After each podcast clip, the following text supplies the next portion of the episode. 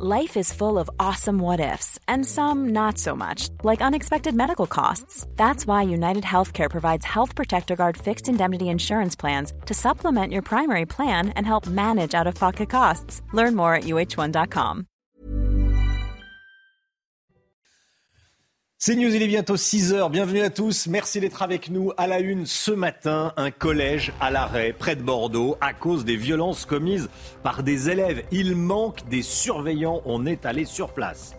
Elisabeth Borne peine à convaincre les syndicats avec sa réforme des retraites. Le projet de report de l'âge légal au-delà de 62 ans passe très mal. Gauthier Lebret est avec nous. À tout de suite, Gauthier. La nouvelle vague de Covid en Chine a des allures de tsunami. Certains hôpitaux, comme celui de Shanghai, sont submergés. Vous allez voir. Et puis, les prix de gros du gaz en Europe ont été divisés par 5 par rapport au début de la guerre en Ukraine. Quelles conséquences pour nous, les particuliers? On verra ça avec vous, Lomic Guillot. Agression, menaces, insultes, c'est le quotidien des professeurs et des élèves du collège de Blanquefort, c'est près de Bordeaux, en Gironde.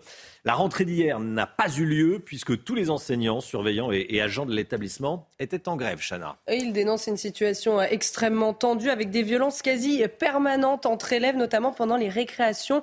On est allé sur place. Antoine Estève et Jérôme Ramplot. Des tapes derrière la tête, des coups de pied en bande pendant la récréation, des moqueries répétées notamment envers les élèves en difficulté. Le collège de Blanquefort subit une flambée de violence sans précédent. Les élèves et les professeurs dénoncent un manque de personnel. Quand on passe dans cette cour, à chaque fois, ça me met la rate au courbillon de voir euh, l'état de violence euh, permanent. Donc c'est des jeux dangereux, c'est des attroupements, des bousculades pour essayer de provoquer des bagarres. Julie a 13 ans, elle a subi des violences au collège pendant 3 ans tout le collège pratiquement. Euh, bah, s'est moqué de moi tous les jours. Euh, il commençait à venir à vouloir me taper. Plusieurs fois, je me suis retrouvée avec des blessures. Jenny est en sixième. Il constate que ces incivilités sont devenues banales dans l'établissement. Les bagarres, il y en a, il y en a beaucoup, vraiment beaucoup, mais ça va puisque là, c'est devenu une habitude. Ce qui me préoccupe euh, principalement, c'est les violences, les insultes, euh, les frappes, euh, les moqueries, le harcèlement. Tout est banalisé. Le principal admet des problèmes récurrents, mais selon lui, c'est une conséquence directe des travaux d'agrandissement du collège. On travaille dans des conditions euh, précaires. Il faut peut-être qu'on le prenne mieux en compte, effectivement, tous ensemble, pour répondre euh, à, ces, insultes, à ces, euh, à ces refus d'autorité. Mais on n'est pas dans un établissement violent. Le rectorat va mettre en place une équipe mobile de sécurité cette semaine pour apaiser les tensions, en attendant de trouver une solution sur le long terme avec des embauches de personnel de surveillance notamment. Voilà comment ça se passe dans certains collèges, dans certains établissements scolaires euh, en France. Une vingtaine d'ailleurs d'établissements scolaires menacés d'attentats. Il s'agit principalement euh, d'établissements de l'Académie de Lille, mais aussi de Créteil, Grenoble, Versailles, Normandie et Lyon. Oui, tous ces établissements ont été évacués, n'ont donc pas pu faire leur rentrée hier. Ces menaces d'attentats à la bombe ont été euh, proférées sur des espaces ENT, vous savez, ces plateformes qui font le lien entre parents, enseignants et élèves. Nouvelle rencontre. Rencontre entre Elisabeth Borne et les syndicats aujourd'hui pour parler de la réforme des retraites. Ça s'annonce particulièrement tendu en fin de journée avec Philippe Martinez de la CGT. Gauthier Lebret avec nous. Elisabeth Borne a fait deux concessions hier pour tenter d'amadouer les syndicats. Hein. Absolument, pour tenter d'amadouer la CFDT, la plutôt réformiste euh, CFDT, et ça n'a pas euh, marché. Alors, dès hier matin, euh, la Première ministre a déjà reculé sur l'assurance chômage, avant même de recevoir Laurent Berger de la CFDT.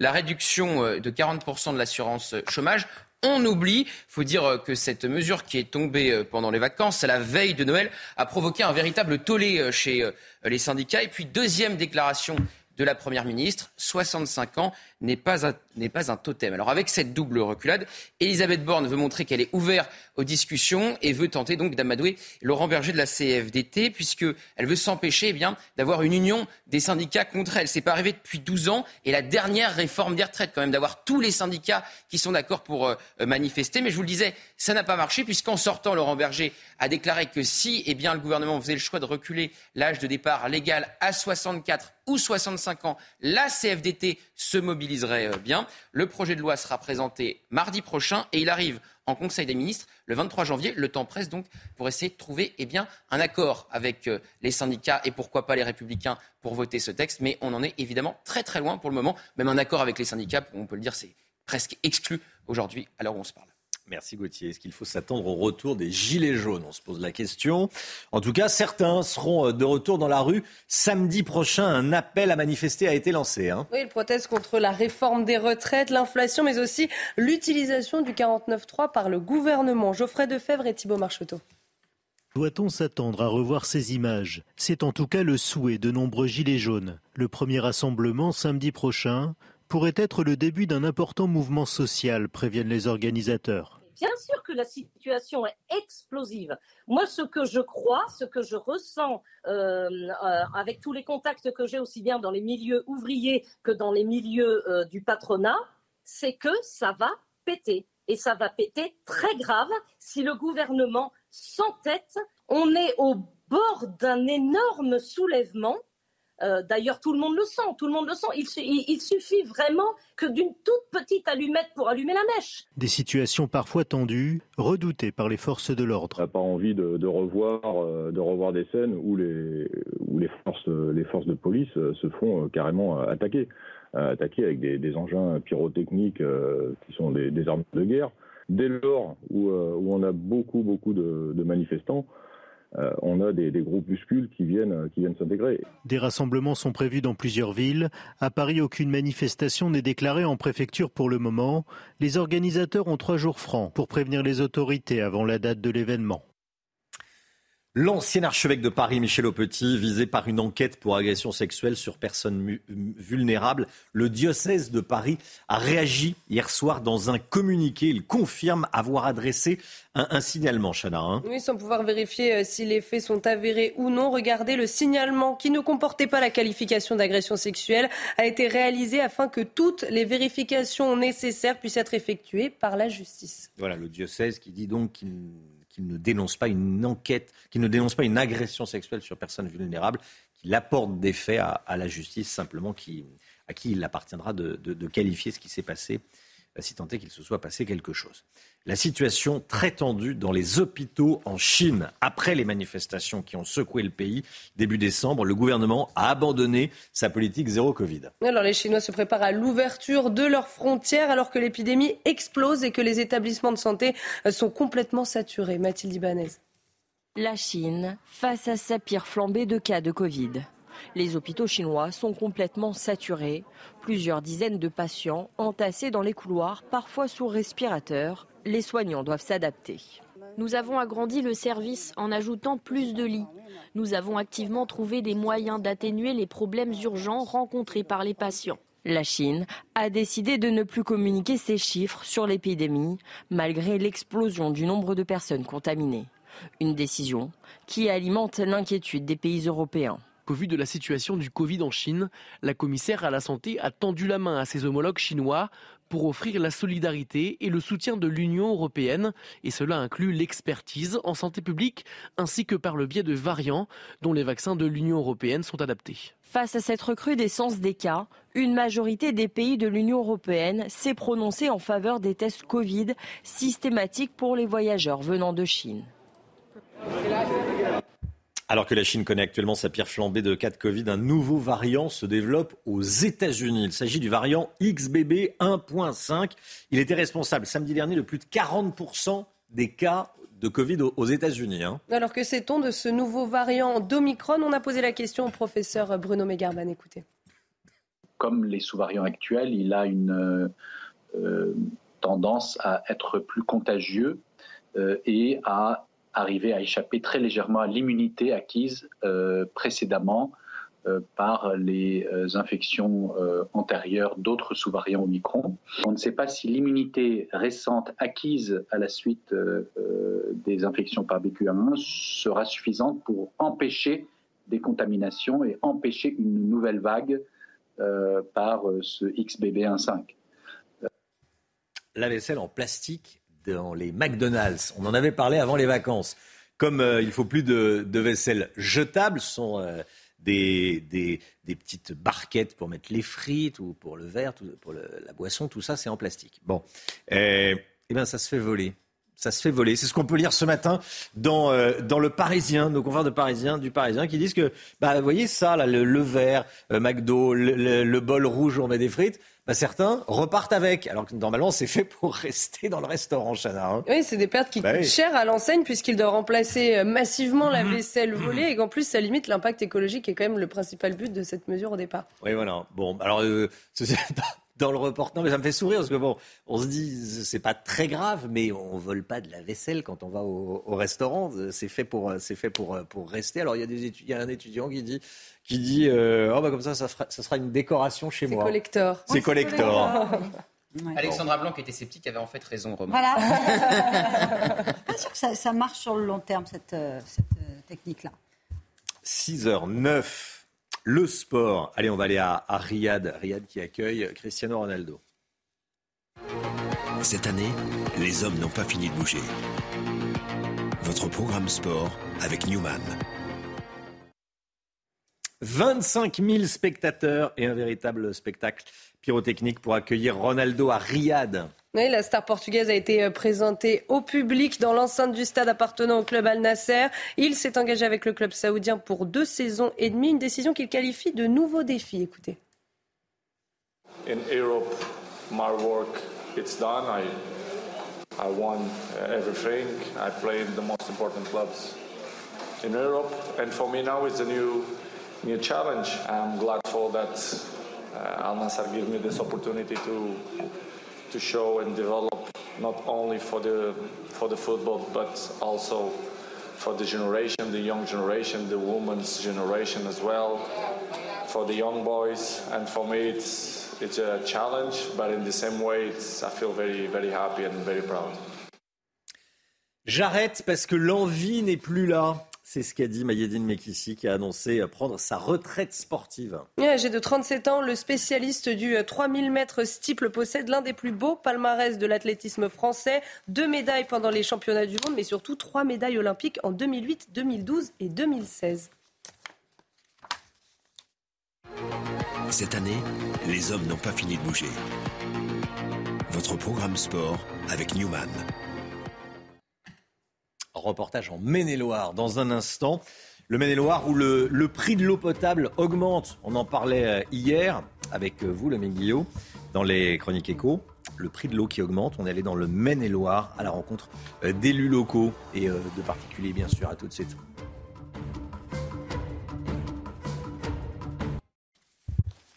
C'est News, il est bientôt 6h15. Bon réveil à tous. Merci d'être avec nous. Tout d'abord, le point info avant de parler du prix de l'eau. Le point info avec vous, Chanel Lousteau. La gestion du ministère de la Santé pendant la crise Covid est triée dans un rapport. Nos confrères du Parisien révèlent ce matin un document de l'inspection générale des affaires sociales. Alors parmi les fiascos du printemps 2020 pointés du doigt, les masques, l'abandon des EHPAD ou encore le maintien du premier tour des élections municipales. Le bilan s'alourdit après la frappe ukrainienne sur Makivka. Le soir du Nouvel An, 89 soldats russes ont été tués selon Moscou, un chiffre qui monte à 400 morts selon Kiev. C'est l'utilisation massive de téléphones portables ce soir-là qui aurait permis aux Ukrainiens de localiser les soldats. Et puis le roi Pelé repose désormais dans sa dernière demeure. Les obsèques de la légende du foot se sont tenues hier à Santos. Les Brésiliens ont pu lui rendre un dernier hommage avant que le cercueil ne soit déposé au 9e étage du cimetière vertical de la ville. Voilà, c'est dans cet immeuble qu'il est, euh, entre guillemets, enterré. Voilà, un cimetière euh, vertical. La hausse du prix de l'énergie, ça n'a pas que des conséquences sur notre facture d'électricité. Le prix de l'eau potable également augmente. Certains élus locaux font tout leur possible pour ne pas trop taper sur le portefeuille des, des contribuables, des Français. Et ces élus locaux en appellent à l'État. Reportage CNews dans le Maine-et-Loire de Michael Chailloux. Regardez. Nous sommes sur la base de stockage de Saint-Martin en Maine-et-Loire. Ici, chaque jour, 2000 mètres cubes d'eau potable sont redistribués sur le réseau par ces trois énormes pompes qui fonctionnent à l'électricité. Romain Lermite est le directeur opérationnel de la régie du syndicat d'eau de l'Anjou. L'énergie aujourd'hui est un centre de coût très important que malheureusement on doit répercuter à nos usagers et l'augmentation sur l'année a été de plus de 60% au niveau du prix de l'énergie électrique. Les produits de traitement utilisés pour produire l'eau ont également doublé, triplé, quadruplé pour certains. Conséquence, la facture des 73 000 abonnés va augmenter de 7% en moyenne en 2023. Double peine Le syndicat intervient sur une zone rurale très étendue qui couvre 63 communes. Proposer une eau de qualité à un prix raisonnable, c'est le casse-tête que tente de résoudre Thierry Gallard, le président du syndicat d'eau de l'Anjou. Euh, sur le syndicat d'eau d'Anjou, c'est 5000 kilomètres de réseau que nous devons entretenir euh, de manière permanente. Il faut retrouver d'autres sources de revenus. On ne pourra pas tout faire payer par l'usager euh, indéfiniment. Cet élu local en appelle aujourd'hui à l'État pour pouvoir continuer de distribuer une eau potable à un prix acceptable. 5000 km de réseau, rien que pour ce syndicat euh, d'eau de, de l'Anjou. C'est dire les, les, enjeux, effectivement, quand on doit réparer et entretenir 5000 km de, de, de, réseau, de tuyauterie, oui, ça, ça a un coût. Allez, on, à propos de coûts, on va parler de l'immobilier. Moins de mètres carrés pour le même prix, c'est la triste réalité à laquelle sont confrontés de nombreux Français, c'est peut-être votre cas, qui veulent acheter, comme on dit, un bien immobilier. En clair, une maison ou un appartement. Hein. Mais Angers, Le Mans, Saint-Etienne, dans ces villes, le pouvoir d'achat immobilier s'est effondré et ça ne devrait pas s'améliorer cette année avec la hausse des taux d'intérêt. Yael Benamou. Au sein des 20 plus grandes villes de France, ce sont les Angevins qui ont perdu le plus de pouvoir d'achat en trois ans. Depuis le Covid, la ville réputée pour sa qualité de vie a vu le prix de son immobilier considérablement augmenter. En 2019, l'acquisition d'un 94 mètres carrés coûtait le même prix qu'un 52 mètres carrés actuellement, soit une perte de surface de 42 mètres carrés en trois ans. On est sur un marché qui en fait a sans doute euh, atteint une partie, euh, ses limites en fait, un marché qui augmente, qui augmente, qui augmente sans cesse. À un moment, il faut qu'il puisse se stabiliser. Donc aujourd'hui, on est plutôt dans cette phase stabilisation qui est renforcée de toute façon par euh, l'augmentation des taux d'intérêt. Hein, des taux d'intérêt qui devraient continuer d'augmenter. Et les experts n'anticipent pas de baisse des prix des logements dans l'immédiat. Pour qu'il y ait une baisse des prix forte, il faudrait que vous ayez, si vous voulez, beaucoup de biens à vendre tout d'un coup. Si vous avez fait un crédit dans les quatre dernières années, vous avez en plus un crédit à 1%, vous n'allez pas revenir sur le marché avec des taux plus élevés. Si les prix diminuent, d'après meilleurtaux.com, il ne faudrait pas s'attendre à une baisse supérieure à 15%. Voilà le pouvoir d'achat immobilier qui s'est effondré. Qu'est-ce que ça va donner dans les prochains mois? Eh, On verra, mais les spécialistes annoncent une légère baisse ou en tout cas un tassement des, prix. Cette information dont je voulais vous parler, je sais que ça vous fait euh, beaucoup réagir. Pantin, la ville de Pantin qui va devenir Pantine. Et oui, pendant un an. C'est le maire qui l'a annoncé lors de ses vœux du, 1er janvier. Alors, euh, certains ont cru que c'était une blague. Hein. Ils ont confondu le 1er janvier qu'il aurait confondu le 1er janvier avec le, le 1er avril. Non, non, non, non, c'est pas du tout une blague. Dorénavant et pendant un an, vous devrez appeler la ville de Pantin Pantine. C'est une idée du maire socialiste de la ville pour montrer son engagement pour l'égalité entre les femmes et les hommes. Tiens, écoutez. Cette année, j'ai décidé euh, de placer les vœux de la municipalité sous l'égide de l'égalité entre les femmes et les hommes et de la lutte contre les violences faites aux femmes. Pantin s'appellera pendant un an Pantine. Nous rajouterons un E au nom de la ville parce que ainsi, nous voulons interpeller, nous voulons qu'il y ait une prise de conscience, sur cette égalité entre les femmes et les hommes qui n'est pas encore parfaite. Alors en 2023, Pantin s'engage résolument pour l'égalité entre les femmes et les hommes. Alors ça fait, ça fait sourire. Non mais c'est vrai. On... Je se demande comment ils ont eu cette idée. Comment ils l'ont trouvée À combien ils se sont réunis pour euh, mettre un E à Pantin? Non, mais Ce qui est dommage, c'est que c'est un sujet qui est sérieux. L'égalité homme-femme, c'est pas un sujet qui devrait nous faire rire. Mais là, on n'a on a qu'une envie, c'est de, de rigoler. Qu'est-ce que vous disiez ah, J'attends qu'ils appellent, qu'ils rebaptisent Lyon, Lyon, pourquoi pas Voilà, euh, Paris, Paris, euh, euh, Lille, ça marche pas, Strasbourg, Bordeaux, oui, oui. C'est très surprenant. La com du PS sans être rentrée, c'est une catastrophe. Ce qui est dommage, c'est que ça sert à rien. C'est surtout ça qui est dommage. C'est que si on veut vraiment l'égalité homme-femme, il bah, faut faire des choses. Il faut euh, assurer la sécurité pour les femmes qui, veulent sortir tard le soir à Pantin ou ailleurs d'ailleurs. Voilà, ça c'est ça c'est du concret. Là, c'est de l'égalité homme-femme, non? Mmh. Oui, je pense que c'est pas l'urgence de féminiser le nom de sa ville. Ou alors élire euh, une mère à la place de, Monsieur le maire. Ou alors élire une. oui, qu'il laisse exactement, qu'il laisse sa place à une première adjointe pendant un an. On a des nouvelles de Jérémy Renner, l'acteur américain qui a publié une photo sur son compte Instagram. Il dit être amoché après son accident. Regardez. Je rappelle que Jérémy Renner avait dû être hospitalisé euh, dimanche matin après s'être fait rouler dessus par sa propre dameuse. Et euh, on connaît euh, Jérémy Renner pour son rôle, vous savez, dans la saga Avengers dans l'univers Marvel. Voilà, blessé au, Texas, hein, dans, mm. sa, dans, sa, propriété. Il a, il a de la neige, il a une dameuse et, elle lui est roulée dessus. Il est, il se dit amoché. Mais bon, il est encore en vie et il, euh, peut tweeter. Enfin, en tout cas, poster cette photo sur, sur Instagram. Allez, l'écho dans un instant. Euh, les prix de gros du gaz en Europe divisés par 5. Le prix du gaz baisse. Bonne nouvelle. Quel impact euh, pour euh, les factures des particuliers en France? On en parle dans un instant avec le Guillaume. À tout de suite. Rendez-vous avec Pascal Pro dans l'heure des pros, du lundi au vendredi de 9h à 10h30. 6h23, le Guillot avec nous, l'écho, le prix de gros du mégawattheure de gaz est passé de près de 350 euros en août à un peu plus de 72 euros en début de semaine. Comment explique-t-on cette chute des cours du gaz? C'est vrai que c'est spectaculaire. Hein, mais si les cours ont été divisés par 5 en quelques mois, c'est pour deux raisons. La première, eh c'est que les stocks sont pleins. On a pris nos précautions avant l'hiver. On a rempli euh, toutes les cuves et les réserves. Et du coup, on n'a pas besoin de stocker de gaz en ce moment. Et la demande chute. La chute de la demande est accentuée par un autre phénomène. C'est la deuxième raison.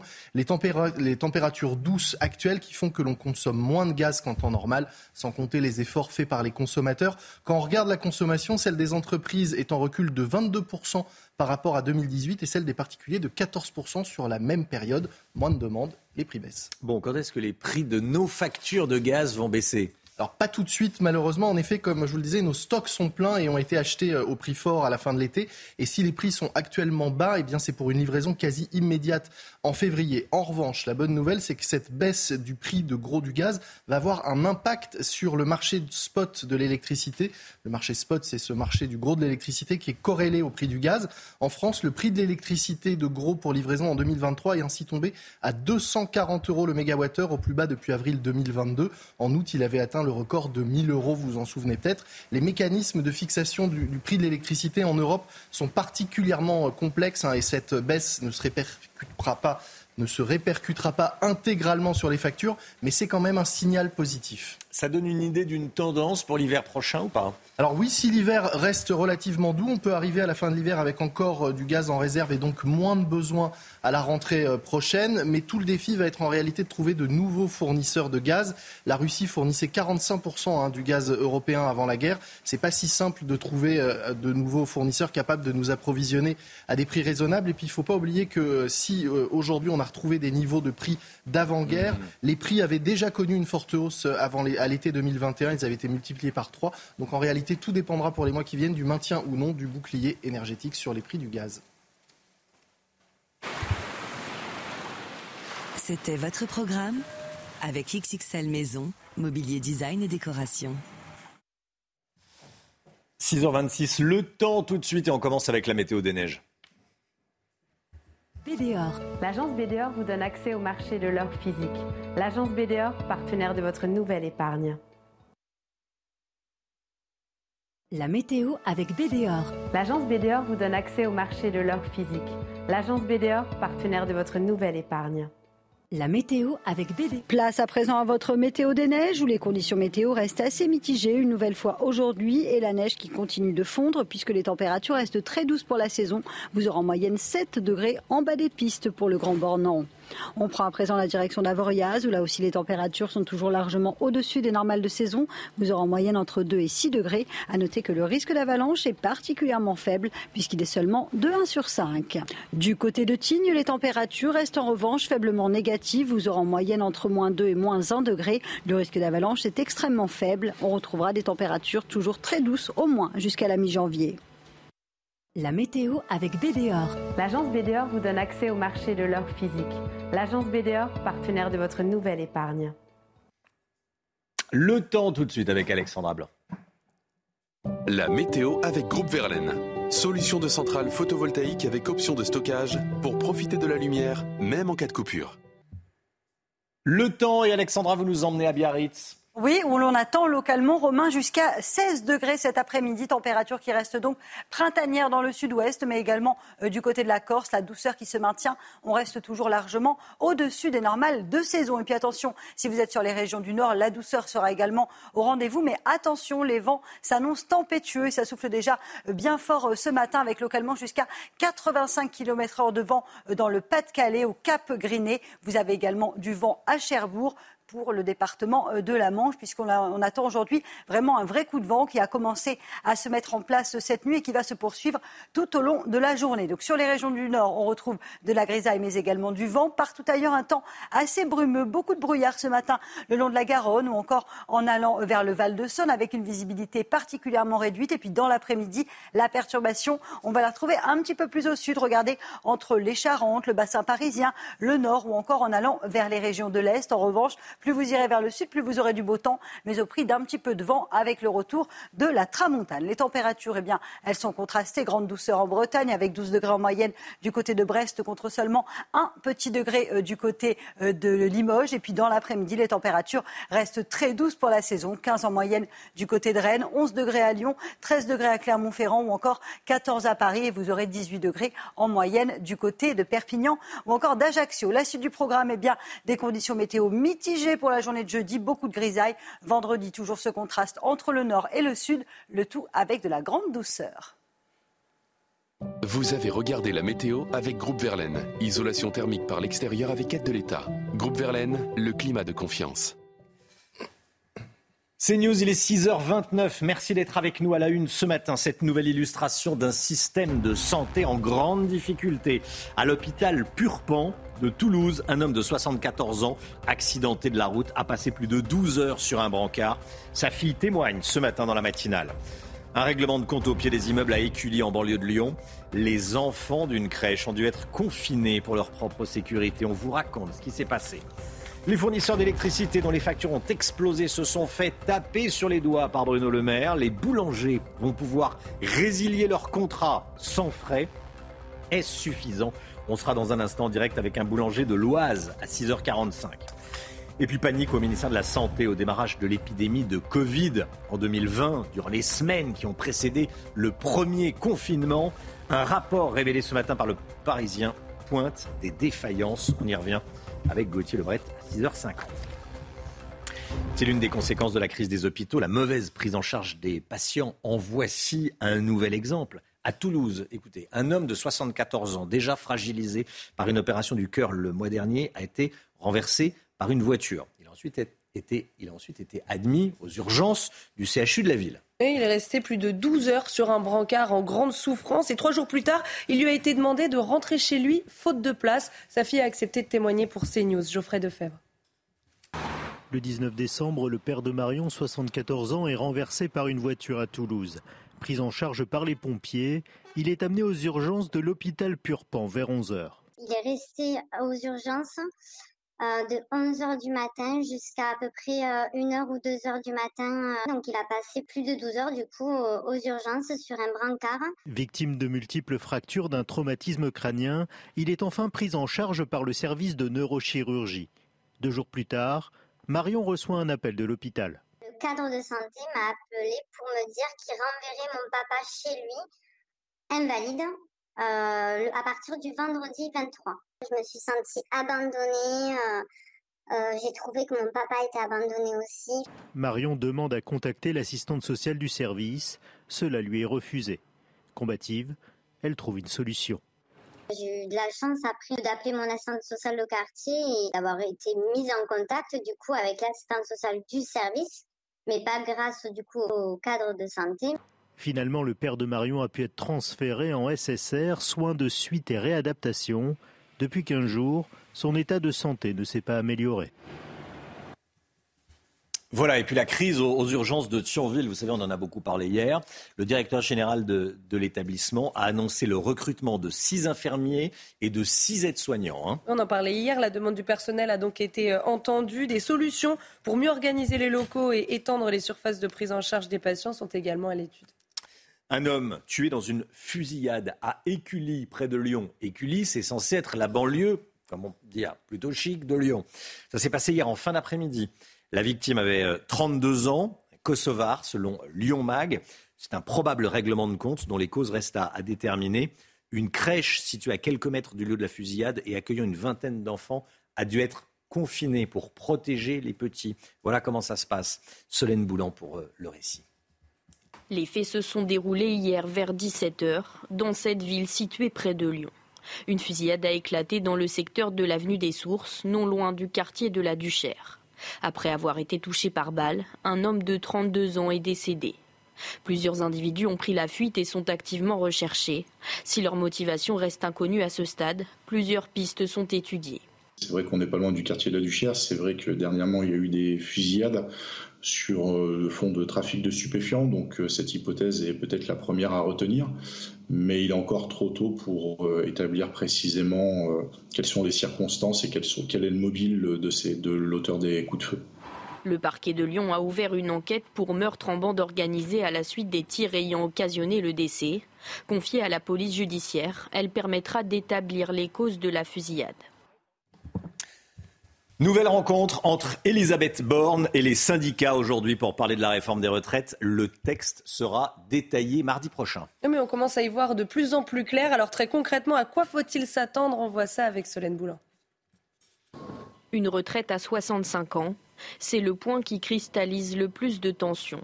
À moins d'une semaine de la présentation du projet de réforme des retraites, les partenaires sociaux restent vent debout contre le report de l'âge légal. Sur la table, un compromis possible, repousser l'âge de départ à 64 ans, tout en accélérant l'allongement de la durée de cotisation, soit 43 annuités prévues par la réforme Touraine en 2014.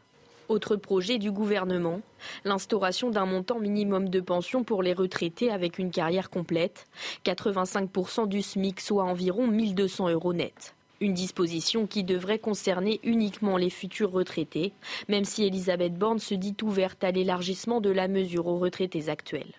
Le gouvernement promet par ailleurs de prendre en compte les carrières longues et de permettre à ceux qui ont commencé à travailler avant leurs 18 ans de partir 4 ans avant l'âge légal. Enfin, certains régimes spéciaux pourraient être supprimés, comme celui de la RATP. La clause du grand-père sera privilégiée. Les avantages liés à ces régimes seront alors supprimés pour les nouveaux embauchés. Les discussions doivent se poursuivre aujourd'hui avec les syndicats avant la présentation du projet prévu le 10 janvier. Voilà, comme tous les matins, on vous consulte, on vous donne la parole dans la matinale. Ce matin, on vous pose cette question.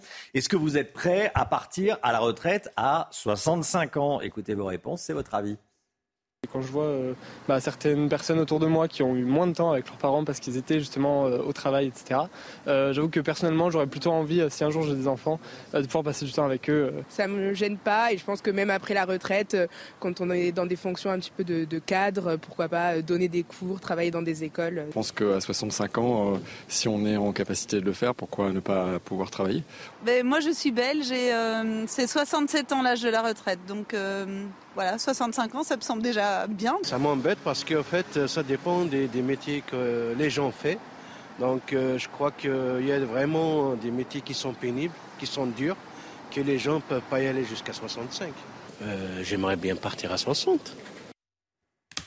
Oui, c'est pas vraiment le, le sens du, de l'histoire. C'est pas au programme pour le, pour le moment, en tout cas. La, retraite à, le retour de la retraite à 60 ans. Allez, 6h36. 89 soldats russes tués. C'est le nouveau bilan de la frappe ukrainienne à Makivka. Le soir du Nouvel An, c'est une information donnée côté russe, hein, par les autorités russes qui concèdent 89 morts.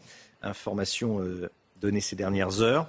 Euh, selon les Ukrainiens, il y a eu 400 morts côté russe, hein, Chana. Oui, selon un général russe, c'est l'utilisation massive de téléphones portables ce soir-là qui a permis euh, aux Ukrainiens de localiser euh, ces soldats. Je vous propose d'écouter ce général. Malheureusement, lors de l'analyse des décombres, le nombre de nos camarades décédés est passé à 89.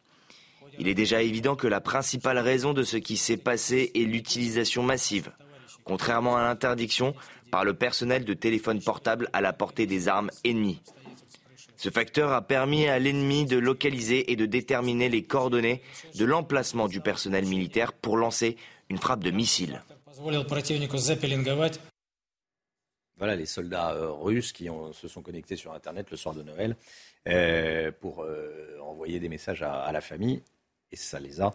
du coup, les, les, Ukrainiens ont pu les détecter. C'est ce que dit ce, ce général, russe. Il est 6h37, le sport, et on va partir à Riyad. Riyad qui a accueilli Cristiano Ronaldo en grande pompe, évidemment, hier soir.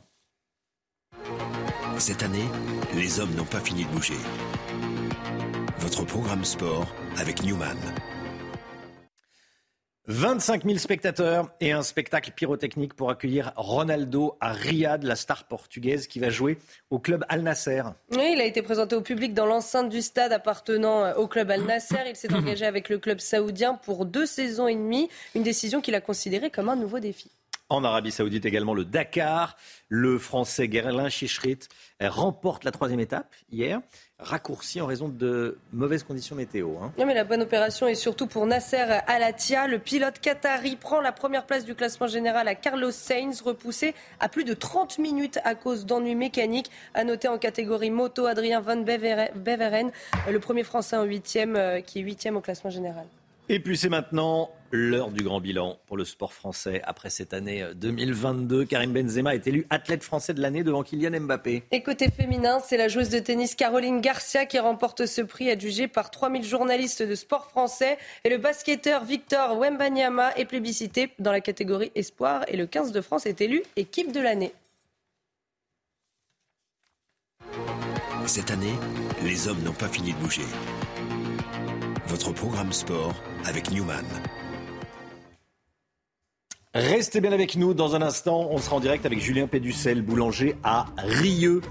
Ben, je vais lui demander si les mesures annoncées par le gouvernement pour aider les boulangers, notamment, lui, euh, lui suffisent, lui conviennent. Est-ce que ça va lui permettre d'éviter la, la, fermeture? Il sera euh, en direct avec nous dans un instant. Bon réveil à tous, à tout de suite.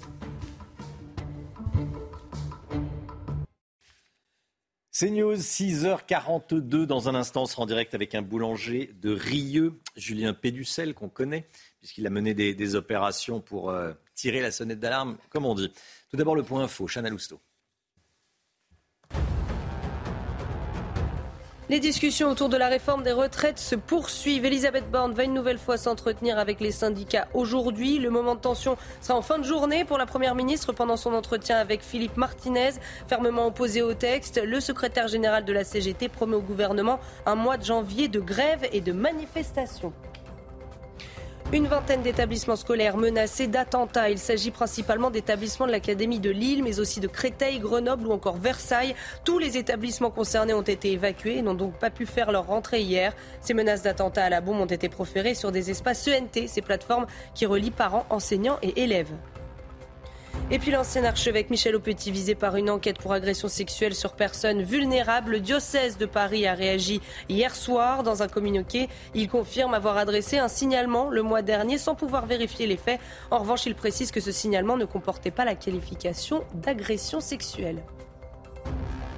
Les aides pour les boulangers. Hier, le gouvernement euh, s'est penché sur la question, a continué à se pencher sur la question. On va regarder déjà ce qui a été euh, décidé. Regardez euh, plusieurs choses hein, concernant notamment les, factures, les résiliations du contrat d'énergie sans frais en cas de hausse prohibitive. On a entendu beaucoup de témoignages et on sera dans un instant avec Julien Péducel, boulanger à Rieux, qui a vu sa, sa facture passer de, de, de 1000 euros à 12 000 euros. Bon, euh, il va pouvoir résilier son contrat d'énergie sans frais. Bon, heureusement.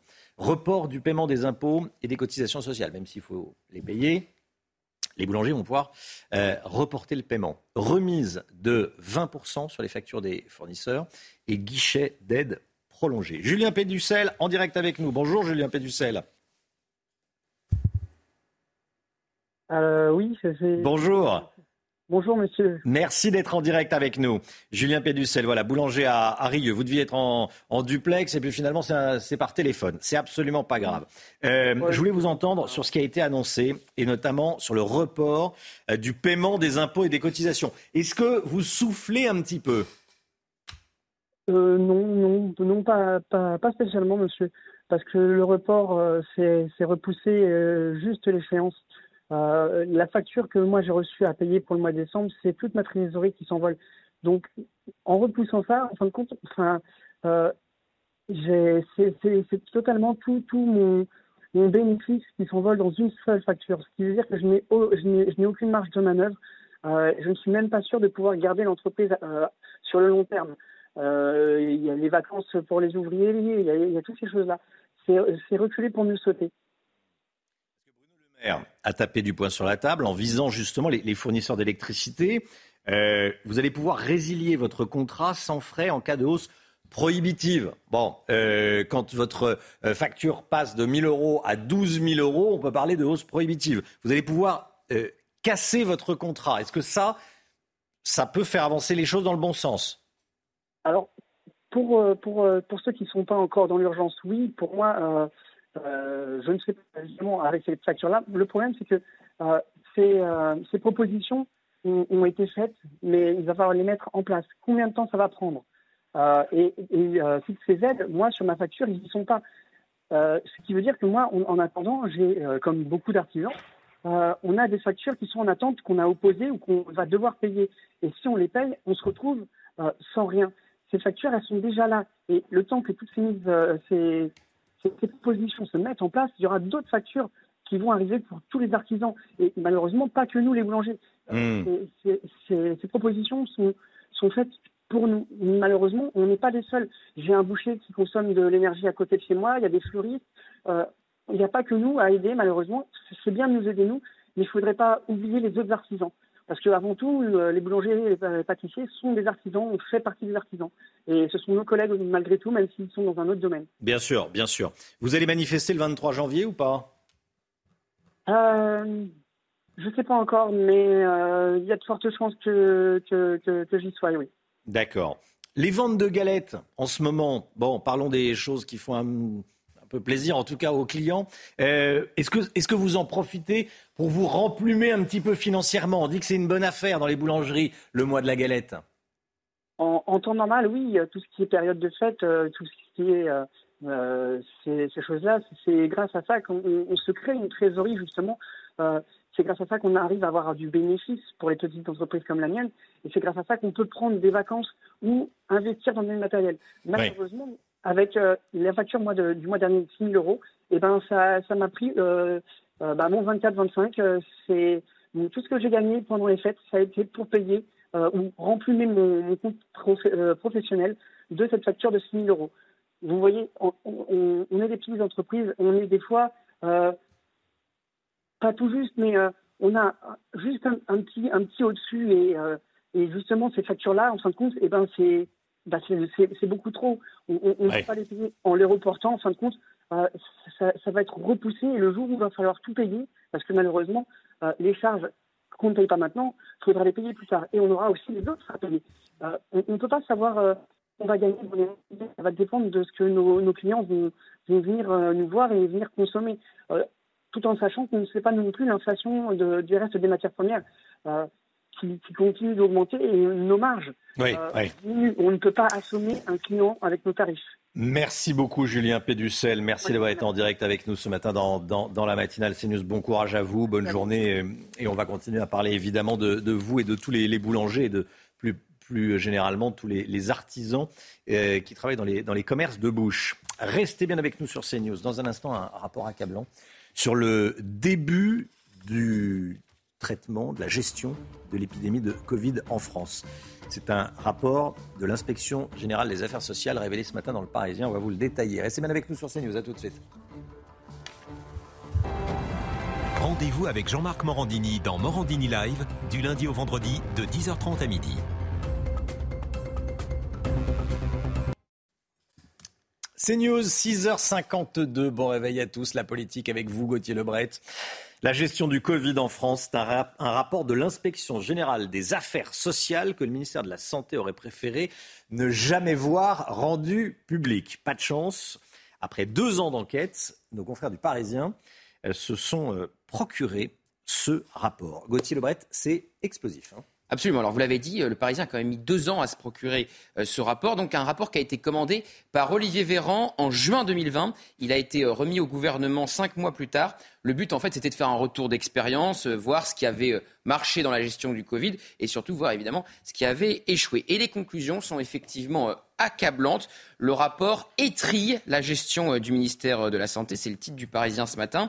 On reproche au gouvernement l'épisode des masques, bien sûr, le maintien du premier tour des euh, élections municipales et le délai trop long avant d'activer ce fameux centre de crise interministériel ce centre de crise qui était sous-dimensionné. Hein. Oui, avec des personnels qui n'étaient absolument pas formés, qui n'avaient pas toujours les bonnes compétences, parler anglais, être bon en data, en données informatique, mais il y avait un manque cruel de bras. Le directeur général de la santé, Jérôme Salomon, a assuré jusqu'à trois fonctions en même temps. Et puis euh, sur le masque, alors ça c'est vraiment le plus édifiant, ce rapport révèle que les fonctionnaires de Santé publique France et de la cellule ministérielle chargée de trouver euh, des masques étaient plus occupés à se disputer sur les réglementations plutôt qu'à trouver des euh, équipements de protection pour les soignants qui étaient en première ligne. Voilà, c'est pas une supply chain, comme on dit, euh, très, euh, très efficace. Le, Santé publique France était sous-dimensionné. Voilà, et en fait, Santé publique France était vexée de hmm. se voir retirer la mission de trouver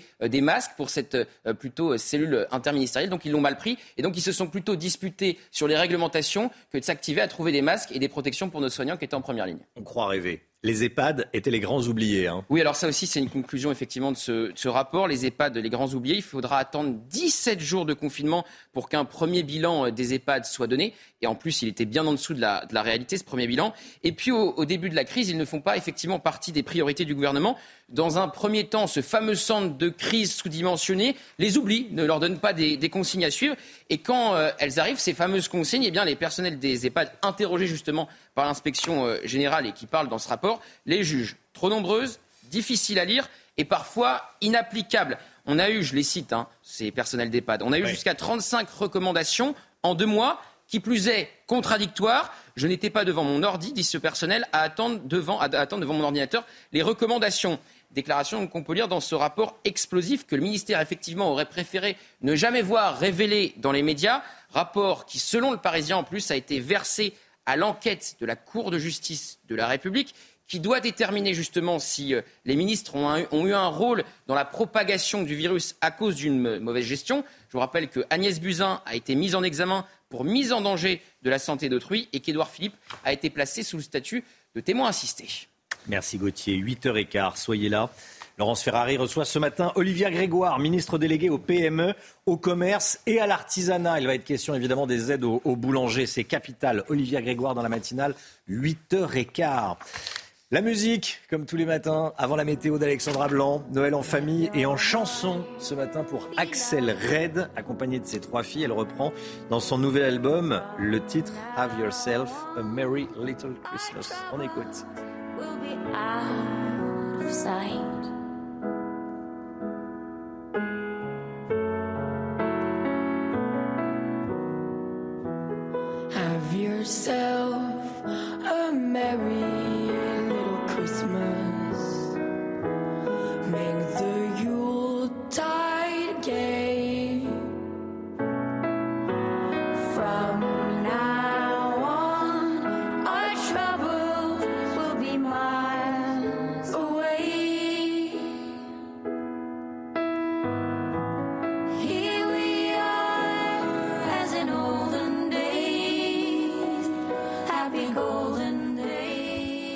Axel Red et ses filles qui chantent Noël. C'est sympa. C'est un peu tard. Oui. pour l'année prochaine. Hein, ou, on avance. Ou on avance.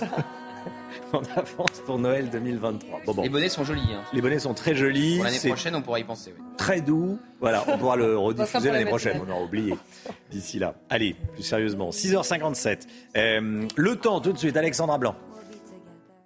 La météo avec Groupe Verlaine. Solution de centrale photovoltaïque avec option de stockage pour profiter de la lumière, même en cas de coupure. La météo, et aujourd'hui, plus vous irez vers le sud, plus vous aurez du soleil. Vous confirmez, Alexandra Blanc Exactement, Romain. Une France coupée en deux, puisque sur le sud, on va retrouver des conditions météo relativement agréables. En revanche, si vous êtes dans le Doubs et notamment à la Chaude-Gilet, eh bien, hier il faisait beau. Aujourd'hui, ça va se gâter avec l'arrivée d'une nouvelle perturbation et surtout des vents tempétueux attendus euh, sur les régions du nord. Ça souffle bien fort actuellement, notamment au Cap Griné ou encore du côté de Boulogne-sur-Mer avec des rafales qui avoisinent les 90 km par heure. Alors, au programme, eh bien, cette perturbation sur les régions du nord, perturbation assez active qui donne donc un temps mitigé, mais également, je vous le disais, de bonnes rafales de vent. Et puis dans le sud, regardez notamment le long de la Garonne, on retrouve un temps assez brumeux, assez nuageux, avec localement un peu de brouillard sur les confins de la Garonne ou encore en allant euh, vers le Val de Saône. Dans l'après-midi, eh bien, cette France coupée en deux, regardez, c'est confirmé sur les régions du nord ou encore en allant vers le nord-est, on retrouve un temps très mitigé. Bonne rafale de vent à l'intérieur des terres, hein, de l'ordre de 60 à 70 km par heure. Et puis dans le sud, du beau temps, plein soleil entre les Pyrénées, les Alpes ou encore du côté de la Corse. Un petit peu de vent néanmoins qui est attendu autour du golfe du Lion. Les températures contrastées, un petit degré pour nos amis de Clermont-Ferrand contre 12 degrés en Bretagne. Et dans l'après-midi, eh bien, la douceur se maintient, douceur presque printanière dans certaines régions. Regardez, on attend 16 degrés à Biarritz, 18 degrés à Ajaccio ou encore du côté de Perpignan. Et puis sur le nord, c'est très doux, 15 degrés du côté de Rennes et 14 degrés à Lille. La suite du programme, des conditions météo assez mitigées demain. Beaucoup de grisailles sur les trois quarts du pays. Retour du Mistral en Méditerranée. Et puis vendredi et samedi, globalement, deux belles journées avec des températures toujours très douces pour la saison. Vous avez regardé la météo avec Groupe Verlaine. Isolation thermique par l'extérieur avec aide de l'État. Groupe Verlaine, le climat de confiance. CNews, 6h59, bientôt 7h. Merci d'être avec nous. Bon réveil à tous. À la une ce matin, un collège à l'arrêt près de Bordeaux. À cause de quoi? À cause des violences commises par des élèves. Il manque des surveillants. On est allé sur place. Vous allez voir. Un règlement de compte au pied des immeubles à Écully, en banlieue de Lyon. Les enfants d'une crèche ont dû être confinés pour leur propre sécurité. Sébastien Gendreau, policier, secrétaire départemental du syndicat SGP Police du Rhône, sera avec nous à 7h10. Elisabeth Borne peine à convaincre les syndicats avec sa réforme des retraites. Le projet de report de l'âge légal au-delà de 62 ans passe très mal. Gauthier Lebret avec nous. Et puis, il va être question d'immobilier. 7 logements sur 10 auraient une étiquette énergétique erronée. Vous savez, l'étiquette, le DPE. C'est le résultat d'une enquête publiée hier. Quelles en sont les conséquences? On va en parler avec vous, le Mick Guillaume. Agression, menaces, insultes, c'est le quotidien des professeurs et des élèves du collège de Blanquefort. C'est en Gironde, près de Bordeaux donc. La rentrée d'hier n'a pas eu lieu puisque tous les enseignants, les surveillants et les agents de l'établissement étaient en grève. Oui, il dénonce une situation euh, extrêmement tendue avec des violences quasi permanentes entre élèves, notamment pendant la récréation. On est allé sur place. Antoine Estève et Jérôme Rampenou. Des tapes derrière la tête, des coups de pied en bande pendant la récréation, des moqueries répétées notamment envers les élèves en difficulté. Le collège de Blanquefort subit une flambée de violence sans précédent. Les élèves et les professeurs dénoncent un manque de personnel. Quand on passe dans cette cour, à chaque fois, ça me met la rate au courbillon de voir l'état de violence euh, permanent.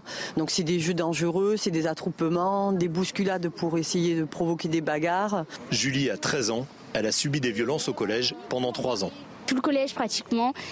Euh, bah, s'est moqué de moi tous les jours. Euh, il commençait à venir à vouloir me taper. Plusieurs fois, je me suis retrouvée avec des blessures. Jenny est en sixième. Il constate que ces incivilités sont devenues banales dans l'établissement. Les bagarres, il y en a, il y en a beaucoup, vraiment beaucoup, mais ça va puisque là, c'est devenu une habitude. Ce qui me préoccupe euh, principalement, c'est les violences, les insultes, euh, les frappes, euh, les moqueries, le harcèlement. Tout est banalisé. Le principal admet des problèmes récurrents, mais selon lui, c'est une conséquence directe des travaux d'agrandissement du collège. On travaille dans des conditions euh, précaires. Il faut peut-être qu'on le prenne mieux en compte, effectivement, tous ensemble, pour répondre euh, à, ces, insultes, à ces, euh, à ces refus d'autorité. Mais on n'est pas dans un établissement violent. Le rectorat va mettre en place une équipe mobile de sécurité cette semaine pour apaiser les tensions, en attendant de trouver une solution sur le long terme avec des embauches de personnel de surveillance notamment. Une vingtaine d'établissements scolaires menacés d'attentats, vous avez bien entendu. Il s'agit principalement d'établissements de l'Académie de Lille, mais aussi de Créteil, Grenoble, Versailles, euh, de l'Académie de Normandie et de Lyon également. Hein. Et tous ces établissements ont été évacués, n'ont donc pas pu faire euh, leur rentrée hier. Ces menaces d'attentats à la bombe ont été euh, proférées sur les plateformes ENT. Vous savez, ce sont les plateformes qui font le lien entre parents, enseignants et élèves. Nouvelle rencontre entre Elisabeth Borne et les syndicats aujourd'hui pour parler de la réforme des retraites. Ça s'annonce particulièrement tendu en fin de journée avec Philippe Martinez de la CGT. Gauthier Lebret, Elisabeth Borne a fait deux, concessions hier pour tenter d'amadouer les syndicats. Hein. Oui, et Laurent Berger de la CFDT, le syndicat plutôt euh, réformiste. Alors dès hier matin, avant justement de recevoir Laurent Berger euh, à Matignon, la Première ministre a reculé sur la réforme de l'assurance chômage, la réduction de 40% de la durée d'indemnisation. On oublie, il faut dire que cette mesure qui est tombée en pleine vacances, juste avant Noël, a provoqué un véritable tollé chez euh, les syndicats. Et puis, euh, Deuxième reculade de la Première ministre, elle a déclaré hier matin que 65 ans, le départ décalé à 65 ans, n'était pas un totem pour montrer qu'elle est ouverte aux discussions avec euh, les syndicats et avec euh, justement Laurent Berger. En fait, ce que veut éviter Elisabeth Borne, c'est l'union syndicale. Ce n'est pas arrivé depuis 12 ans. Et la dernière réforme des retraites, d'avoir tous les syndicats qui contestent une réforme et qui sont prêts à descendre dans la rue. Mais euh, ça n'a pas du tout fonctionné, puisque en sortant justement de sa réunion avec Elisabeth Borne, Laurent Berger a déclaré que la CFDT se mobiliserait bien si l'âge de départ légal est repoussé à 64 ou 65 ans. La réforme, elle est présentée mardi prochain et elle arrive en Conseil des ministres le 23 janvier prochain. Le temps presse donc pour trouver un accord qui s'éloigne vraiment de plus en plus. Merci Gauthier. Vous connaissez la ville de Pantin, en Seine-Saint-Denis, c'est collé à, Paris. Eh elle a un nouveau nom depuis le 1er janvier. Le maire eh, demande qu'on appelle désormais sa ville Pantine. Vous avez bien entendu, c'est pas une blague. C'est pas une blague euh, du premier. C'est pas un, 1er avril. C'est pas 1er janvier. C'était le 1er janvier. Euh, dorénavant et pendant un an, il faudra appeler la ville de Pantin Pantine. Sais que vous, vous étouffez chez vous, vous dites mais il est fou. Non, non, c'est euh, bien. C'est pas obligatoire, on n'est pas obligé de se soumettre à, à cette nouvelle appellation aussi bah En tout cas. On prend une amende sinon Je pense que, enfin, en tout cas, les, courriers, toute la communication de la ville sera euh, comme ça. Ça sera plus la ville de Pantin, ce sera Pantine. C'est une idée du maire socialiste de Pantin pour montrer. Alors là, le sujet est sérieux en revanche, euh, pour montrer son engagement pour l'égalité entre les femmes et les hommes. Écoutez. Cette année, j'ai décidé euh, de placer les vœux de la municipalité sous l'égide de l'égalité entre les femmes et les hommes et de la lutte contre les violences faites aux femmes. Pantin s'appellera pendant un an Pantine. Nous rajouterons un E au nom de la ville parce que ainsi, nous voulons interpeller, nous voulons qu'il y ait une prise de conscience sur cette égalité entre les femmes et les hommes qui n'est pas encore parfaite. Alors en 2023, Pantin s'engage résolument pour l'égalité entre les femmes et les hommes. Voilà, Pantin qui devient Pantine. Non mais ce qui est vraiment dommage, c'est que le sujet est très sérieux, euh, sérieux s'il en est. Et là, on n'a qu'une envie, c'est de, de, rigoler, le ah, hein. Je propose qu'on rebaptise le elle de vilaine en Elle et Vilaine, par exemple. Ah, pas mal. Ah, on trouver un nouveau à chaque fois. Oh, Lille, je crois que c'est un, un, cours d'eau. Hein. Mais euh, oui, effectivement, on peut utiliser. On peut, je pense qu'il va y avoir des, des, des, blagues avec des noms de, avec des noms de, de villes. Euh, bon, écoutez, voilà, vous, pouvez réagir sur les réseaux sociaux, bien sûr. Euh, cette information de nos confrères d'aujourd'hui en France, la vaisselle en plastique des McDo est déjà volée par certains clients. Depuis le, le 1er janvier, les emballages jetables sont interdits dans les chaînes de restauration rapide. Et chez ce, dans ce célèbre les restaurants de cette célèbre marque de fast-food, eh bien la vaisselle a été remplacée par de la vaisselle réutilisable, donc en plastique, mais qu'on est censé laisser au, au restaurant. Voilà, ça. On hein est censé les rendre pour après les nettoyer, les réutiliser, sauf que des clients repartent avec les verres ou encore les emballages des nuggets ou des frites, des pertes qui coûtent cher à l'enseigne en plus, puisqu'ils doivent massivement remplacer la vaisselle volée, et en plus, ça limite l'impact écologique, qui est quand même le premier but de cette mesure au départ. Voilà, il y a un étudiant qui dit, je, je vais le garder, ça fait un trophée. C'est collector. C'est collector, voilà, c'est collector pour la décoration. Bon. Et puis on a des nouvelles de Jérémy Renner, vous savez l'acteur américain qui a publié une, euh, il a publié une photo sur son compte Instagram. Il dit être amoché après son accident. Il s'est fait rouler dessus par son, sa propre déneigeuse, sa propre dameuse dans sa propriété du, Texas. Hein. Oui, il a été euh, transporté à l'hôpital dimanche matin et donc il a posté euh, cette photo qui est pas très rassurante. On voit qu'il a quand même été bien blessé dans l'accident. Non, mais c'est lui, semble-t-il. On a raison c'est lui qui se prend en photo lui-même. Oui, il lui-même pris, oui. Donc il dit qu'il est amoché. On a, on a peu de difficulté à, l'imaginer. Et puis on le voit sur, sa, sur son visage.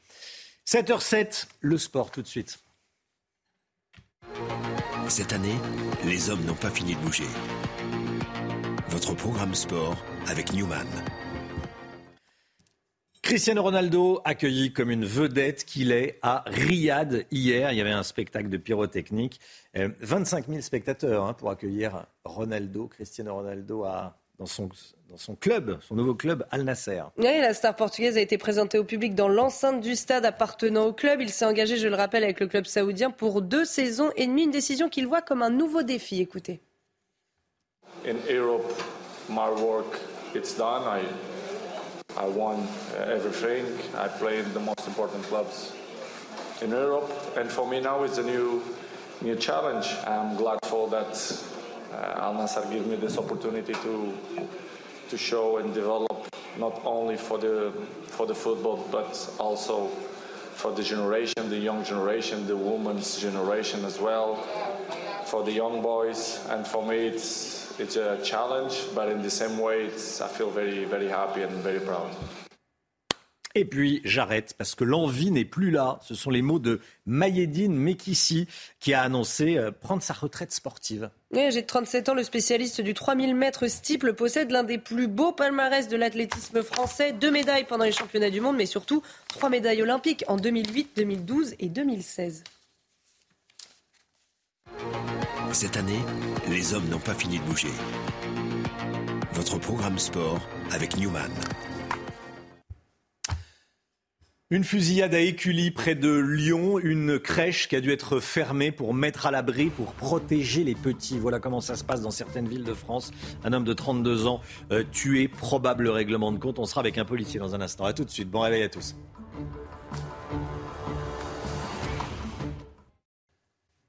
C'est News, il est 7h12. Bienvenue à tous. On est en direct avec Sébastien Gendreau, secrétaire départemental SGP Police du Rhône. Bonjour, merci d'être en direct avec nous ce matin. Je voulais revenir euh, avec vous sur ce qui s'est passé à Écully hier en, fin de journée. Une fusillade dans un quartier d'habitation. Écully, c'est vraiment collé à Lyon. Hein. Un Kosovar de 32 ans, selon Lyon Mag, est décédé. Il y a eu une fusillade donc. Euh, ce qui me frappe et ce qui frappe évidemment les téléspectateurs de, les téléspectateurs de CNews, c'est que ça s'est passé au pied d'un immeuble, au milieu des habitants. Et Écully, c'est plutôt calme comme, comme ville, d'habitude. Ah oui, tout à fait. Bonjour. Euh, une ville plutôt calme. Alors, ce qu'il faut savoir, c'est qu'au niveau de la localisation précise, on est à une encablure du quartier de la Duchère. On est vraiment à proximité. Sans, faire, sans faire un lien euh, effectivement, euh, ça, ça, paraît ultra surprenant, euh, ultra violent, mais il faut savoir que sur le quartier de la Duchère, donc à quelques, à quelques encablures, il y a eu une série de fusillades l'année dernière, de nombreuses fusillades avec des, avec, avec des personnes qui ont été appelées en fin d'année, 6-7 personnes qui ont été mises en examen pour pour meurtre aggravé en bande organisée. Donc euh, malheureusement, mmh. dans le secteur, dans la localisation autour, euh, il y a déjà eu ce genre de fait. Fusillade au pied des tours. Il y a également eu des blessés. Hein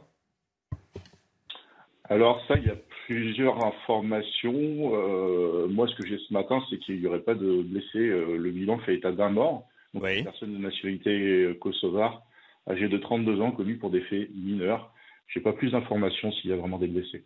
Une crèche a dû être fermée euh, avec les enfants et le personnel à l'intérieur pour les protéger. Oui, tout à fait, je vous confirme cette information. C'était à proximité d'une crèche, mais ça montre l'impunité totale de ces gens qui euh, décident de régler leur compte en milieu de la rue euh, sans, sans, prendre, sans prendre conscience réellement des, des dangers et des conséquences qu'il peut avoir sur les habitants et sur les personnes qui, qui, qui sont juste à côté. Mmh. Impunité totale. Impunité totale. Oui. Impunité totale de ceux qui ont, de ceux qui ont tiré. Euh, ils, ont pu, ils ont pu repartir. Ceci dit, j'imagine que, vous êtes sur que, vos collègues sont sur leurs traces. Oui, alors ce sont euh, des individus qui sont activement re recherchés. Ce qu'on sait, c'est que euh, 3 à 4 personnes ont pris la fuite suite à cette fusillade dans un véhicule de couleur sombre. Ils sont effectivement activement recherchés. Euh, l'usage d'une arme de lourde de type, de type Kalachnikov avec de nombreux coups de feu euh, euh, tirés en direction de la victime. Et, euh, effectivement, à ce jour, ils sont activement recherchés. Merci beaucoup, Sébastien Gendreau. Merci d'avoir été en direct avec nous ce matin dans, dans la matinale CNews. Bonne journée à vous. Il est 7h15, le point info, Chanel Housteau.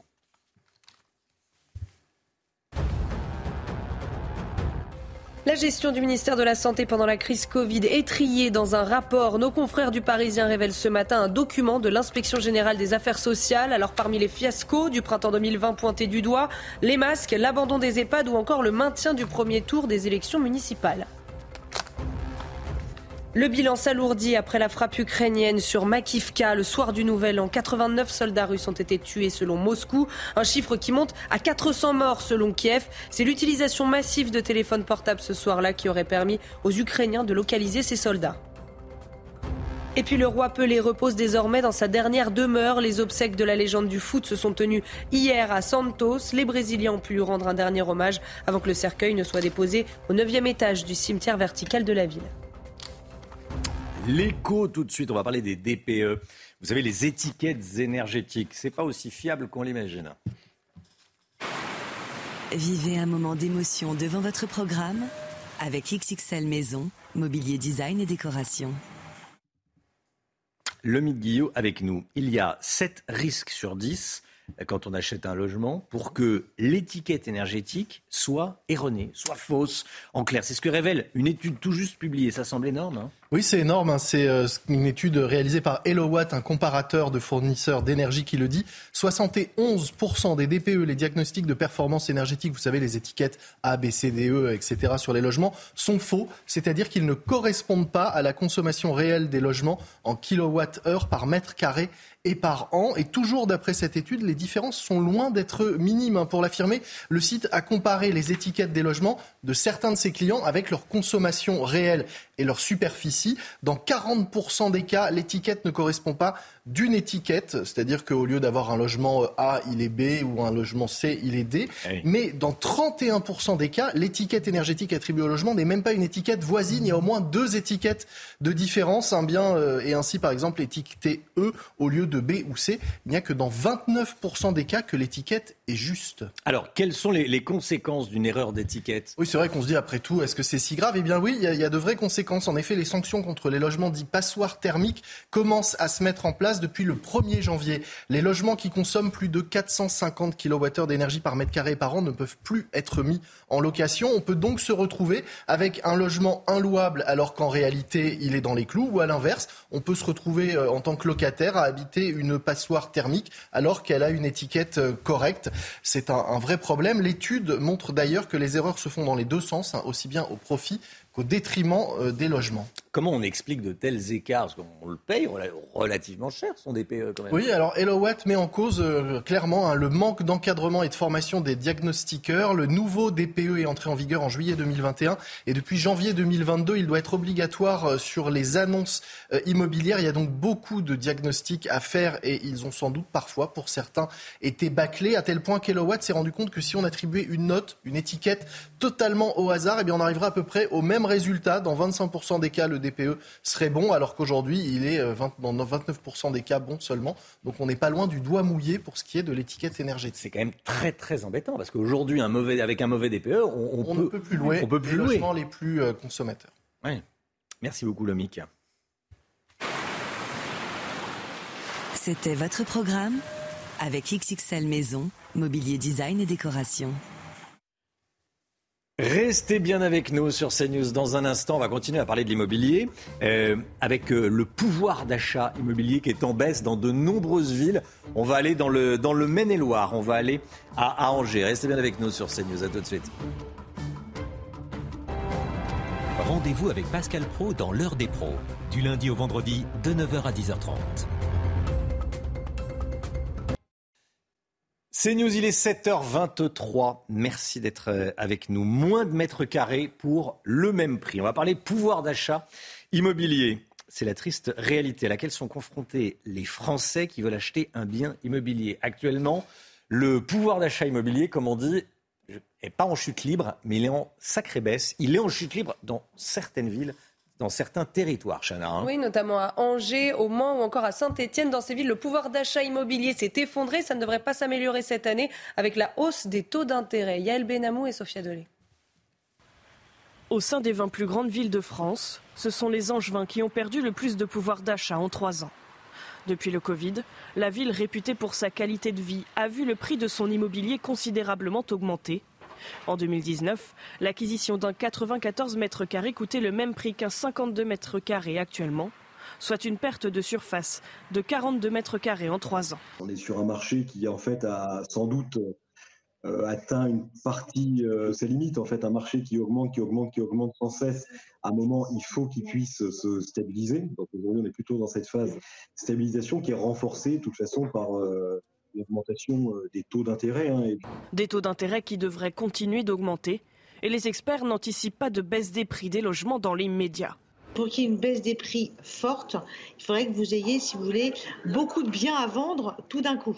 Si vous avez fait un crédit dans les quatre dernières années, vous avez en plus un crédit à 1%, vous n'allez pas revenir sur le marché avec des taux plus élevés. Si les prix diminuent, d'après meilleurtaux.com, il ne faudrait pas s'attendre à une baisse supérieure à 15%. Voilà le pouvoir d'achat immobilier qui est littéralement effondré dans une ville comme Angers. Hein. On pouvait acheter 94 mètres carrés il y, a, il y a 3 ans et là plus que 52 mètres carrés. Est-ce que les prix vont baisser cette année, le Guillaume Tendance a l'air d'être Que dit votre boule de cristal euh, économique? Tendance plutôt à la baisse sur l'immobilier, mais, euh, mais voilà, dans quelle proportion Mm. ça reste à voir? Pour le moment, on est autour d'une baisse de 4,5%, c'est la marge de négociation. Ouais. C'est pas énorme, mais on part de très haut, donc Ça se tasse. Ça se tasse. 7h25, restez bien avec nous. Dès le début du journal de 7h30, un témoignage. Le témoignage de la fille d'un homme de 74 ans qui a été accidenté, euh, victime d'un accident de la route, et qui est resté plus de 12 heures sur un brancard dans un hôpital à Toulouse. Elle témoigne ce matin dans la matinale. Mais tout d'abord, la météo, le temps, et on commence avec la météo des neiges. La météo avec BDOR. L'agence BDOR vous donne accès au marché de l'or physique. L'agence BDOR, partenaire de votre nouvelle épargne. Place à présent à votre météo des neiges où les conditions météo restent assez mitigées une nouvelle fois aujourd'hui et la neige qui continue de fondre puisque les températures restent très douces pour la saison. Vous aurez en moyenne 7 degrés en bas des pistes pour le Grand Bornand. On prend à présent la direction d'Avoriaz où là aussi les températures sont toujours largement au-dessus des normales de saison. Vous aurez en moyenne entre 2 et 6 degrés. À noter que le risque d'avalanche est particulièrement faible puisqu'il est seulement de 1 sur 5. Du côté de Tignes, les températures restent en revanche faiblement négatives. Vous aurez en moyenne entre moins 2 et moins 1 degré. Le risque d'avalanche est extrêmement faible. On retrouvera des températures toujours très douces au moins jusqu'à la mi-janvier. La météo avec BDOR. L'agence BDOR vous donne accès au marché de l'or physique. L'agence BDOR, partenaire de votre nouvelle épargne. La météo, Alexandra Blanc, la douceur se maintient aujourd'hui. La météo avec Groupe Verlaine. Solution de centrale photovoltaïque avec option de stockage pour profiter de la lumière, même en cas de coupure. Là, je vous parlais de douceur. 18 degrés cet après-midi à Ajaccio, Alexandra Oui, Romain, ce sont clairement des températures dignes d'un mois d'avril, hein, des Ah températures largement au-dessus des normales de saison. Par exemple, du côté d'Ajaccio, on est en moyenne 6 à 7 degrés au-dessus des normales par rapport à ce que nous devrions avoir euh, pour un début euh, de mois de janvier. C'est vrai que c'est extrêmement doux. Ça concerne tout le monde. On n'a quasiment pas de gelée ce matin et ça va perdurer au moins euh, jusqu'à la fin du week-end. Certains vous diront bien sûr que c'est très inquiétant. Alors, au programme aujourd'hui, eh bien, de fortes rafales de vent sur les régions du nord avec un temps très mitigé. On a une perturbation assez active hein, qui donne de la pluie, mais également euh, beaucoup de vent. Et puis dans le sud, toujours un temps assez mitigé, notamment le long de la Garonne, avec un temps assez brumeux. On retrouve également euh, quelques euh, bandes de brouillard en remontant vers le Lyonnais ou encore sur la Bourgogne. Dans l'après-midi, eh bien, la perturbation continue d'onduler sur les régions du nord, principalement entre la Gironde, le bassin parisien, en allant également du côté de la Lorraine ou encore de l'Alsace, avec un temps nuageux, mais surtout le vent qui va se maintenir, des rafales de l'ordre de 60 à 70 km par heure à l'intérieur des terres. Ça souffle également très fort, vent tempétueux en allant vers le Boulonnais. En revanche, dans le sud, eh bien, le temps restera lumineux avec du soleil entre les Pyrénées, le golfe du Lion ou encore en allant vers les Alpes. Les températures, je vous le disais, grande douceur notamment en Bretagne avec 12 degrés ce matin pour la pointe bretonne, 10 degrés à Paris et 1 degré euh, du côté de Clermont-Ferrand. Et puis dans l'après-midi, regardez ces températures extrêmement douces pour la saison. 18 degrés, je vous le disais, à Ajaccio, 18 degrés également euh, du côté euh, de Perpignan. Vous aurez en moyenne 16 degrés pour le Pays Basque, 13 degrés à Clermont-Ferrand et 14 degrés, vous le voyez, entre la Touraine et le nord du pays. La suite du programme, conditions météo relativement calmes demain avec néanmoins un temps très très nuageux sur les trois quarts du pays. À noter également le retour du Mistral et de la Tramontane. Et puis vendredi, mitigé au nord, beau temps dans le sud avec toujours de la grande douceur qui se maintiendra. Vous avez regardé la météo avec Groupe Verlaine. Isolation thermique par l'extérieur avec aide de l'État. Groupe Verlaine, le climat de confiance. CNews, il est 7h28. Merci d'être avec nous. Merci d'avoir choisi CNews pour démarrer cette journée. À la une ce matin, écoutez cette nouvelle illustration d'un système de santé en grande difficulté. À l'hôpital Purpan de Toulouse, un homme de 74 ans, accidenté de la route, a passé plus de 12 heures sur un brancard. Sa fille témoigne ce matin dans la matinale. Un règlement de compte au pied des immeubles à Écully, en banlieue de Lyon. Les enfants d'une crèche ont dû être confinés pour leur propre sécurité. On vous raconte ce qui s'est passé. Va-t-on assister au grand retour des Gilets jaunes en 2023 Avec la réforme des retraites, l'inflation, certains appellent à manifester ce samedi. Gauthier Lebret est avec nous pour en parler. Et puis la nouvelle vague de Covid en Chine a des allures de tsunami. Certains hôpitaux, comme celui de Shanghai, sont submergés. C'est l'une des conséquences de la crise des hôpitaux en France, la mauvaise prise en charge de certains patients. En voici un exemple. À Toulouse, un homme de 74 ans, déjà fragilisé par une opération du cœur le mois dernier, a été renversé par une voiture. Il a été admis aux urgences du CHU de la ville. Et c'est ensuite que ça se complique. Hein. Oui, puisqu'il est resté plus de 12 heures sur un brancard dans une souffrance absolue. Trois jours plus tard, il lui a été demandé de rentrer chez lui, faute de place. Sa fille a accepté de témoigner pour CNews. Geoffrey Defebvre. Le 19 décembre, le père de Marion, 74 ans, est renversé par une voiture à Toulouse. Pris en charge par les pompiers, il est amené aux urgences de l'hôpital Purpan vers 11 heures. Il est resté aux urgences euh, de 11h du matin jusqu'à à peu près 1h euh, ou 2h du matin. Euh. Donc il a passé plus de 12 heures du coup aux urgences sur un brancard. Victime de multiples fractures d'un traumatisme crânien, il est enfin pris en charge par le service de neurochirurgie. Deux jours plus tard, Marion reçoit un appel de l'hôpital. Le cadre de santé m'a appelé pour me dire qu'il renverrait mon papa chez lui, invalide, à partir du vendredi 23. Je me suis sentie abandonnée. Euh, euh, j'ai trouvé que mon papa était abandonné aussi. Marion demande à contacter l'assistante sociale du service. Cela lui est refusé. Combative, elle trouve une solution. J'ai eu de la chance après d'appeler mon assistante sociale de quartier et d'avoir été mise en contact du coup avec l'assistante sociale du service, mais pas grâce du coup au cadre de santé. Finalement, le père de Marion a pu être transféré en SSR, soins de suite et réadaptation. Depuis 15 jours, son état de santé ne s'est pas amélioré.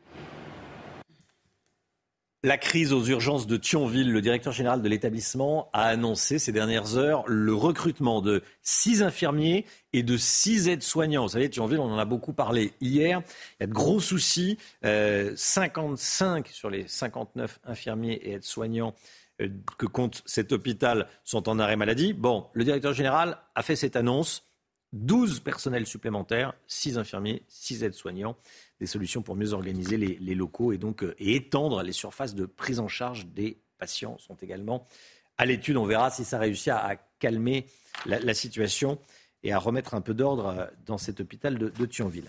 Un homme tué dans une fusillade à Écully, près de Lyon, Chana. Hein. Oui, ça s'est passé hier en fin d'après-midi. La victime avait 32 ans. Un probable règlement de compte dont les causes restent encore à déterminer. Une crèche située à quelques mètres du lieu euh, de la fusillade et, accueillant une vingtaine d'enfants a dû être confinée. Solène Boulan.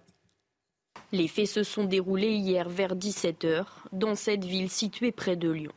Une fusillade a éclaté dans le secteur de l'avenue des Sources, non loin du quartier de la Duchère. Après avoir été touché par balle, un homme de 32 ans est décédé. Plusieurs individus ont pris la fuite et sont activement recherchés. Si leur motivation reste inconnue à ce stade, plusieurs pistes sont étudiées. C'est vrai qu'on n'est pas loin du quartier de la Duchère. C'est vrai que dernièrement, il y a eu des fusillades sur euh, le fond de trafic de stupéfiants. Donc euh, cette hypothèse est peut-être la première à retenir, mais il est encore trop tôt pour euh, établir précisément quelles sont les circonstances et quel, est le mobile de l'auteur des coups de feu. Le parquet de Lyon a ouvert une enquête pour meurtre en bande organisée à la suite des tirs ayant occasionné le décès. Confiée à la police judiciaire, elle permettra d'établir les causes de la fusillade. Nouvelle rencontre entre Elisabeth Borne et les syndicats aujourd'hui pour parler de la réforme des retraites. Le texte sera détaillé mardi prochain. On commence à y voir plus clair. Hein. Oui, alors euh, très concrètement, à quoi faut-il s'attendre? On voit ça avec Solène Boulan. Une retraite à 65 ans, c'est le point qui cristallise le plus de tensions. À moins d'une semaine de la présentation du projet de réforme des retraites, les partenaires sociaux restent vent debout contre le report de l'âge légal. Sur la table, un compromis possible, repousser l'âge de départ à 64 ans, tout en accélérant l'allongement de la durée de cotisation, soit 43 annuités prévues par la réforme Touraine en 2014. Autre projet du gouvernement, l'instauration d'un montant minimum de pension pour les retraités avec une carrière complète, 85% du SMIC, soit environ 1200 euros net. Une disposition qui devrait concerner uniquement les futurs retraités, même si Elisabeth Borne se dit ouverte à l'élargissement de la mesure aux retraités actuels. Le gouvernement promet par ailleurs de prendre en compte les carrières longues et de permettre à ceux qui ont commencé à travailler avant leurs 18 ans de partir 4 ans avant l'âge légal. Enfin, certains régimes spéciaux pourraient être supprimés, comme celui de la RATP. La clause du grand-père sera privilégiée. Les avantages liés à ces régimes seront alors supprimés pour les nouveaux embauchés. Les discussions doivent se poursuivre aujourd'hui avec les syndicats avant la présentation du projet prévu le 10 janvier. Et comme tous les matins, on vous consulte, vous le savez, on vous, donne la parole dans la matinale. Et ce matin, on vous pose cette question. Est-ce que vous êtes prêt à partir à la retraite à 65 ans? Écoutez vos réponses, c'est votre avis. Quand je vois euh, bah, certaines personnes autour de moi qui ont eu moins de temps avec leurs parents parce qu'ils étaient justement euh, au travail, etc., euh, j'avoue que personnellement, j'aurais plutôt envie, si un jour j'ai des enfants, de pouvoir passer du temps avec eux. Ça me gêne pas et je pense que même après la retraite, quand on est dans des fonctions un petit peu de, cadre, pourquoi pas donner des cours, travailler dans des écoles. Je pense qu'à 65 ans, si on est en capacité de le faire, pourquoi ne pas pouvoir travailler? Ben, Moi, je suis belge et c'est 67 ans l'âge de la retraite, donc voilà, 65 ans, ça me semble déjà bien. Ça m'embête parce qu'en fait, ça dépend des, métiers que les gens font. Donc euh, je crois qu'il y a vraiment des métiers qui sont pénibles, qui sont durs, que les gens ne peuvent pas y aller jusqu'à 65. Euh, j'aimerais bien partir à 60. oui, ça, le, la retraite à 60 ans, euh, c'est pas au, c'est pas au menu du jour. la France insoumise arrive au pouvoir. Oui, voilà, mais pour l'instant, c'est pas le, c'est pas le cas.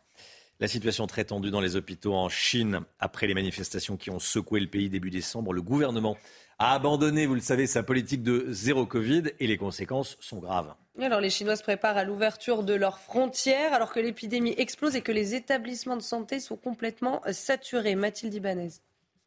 La Chine face à sa pire flambée de cas de Covid. Les hôpitaux chinois sont complètement saturés. Plusieurs dizaines de patients entassés dans les couloirs, parfois sous respirateur. Les soignants doivent s'adapter.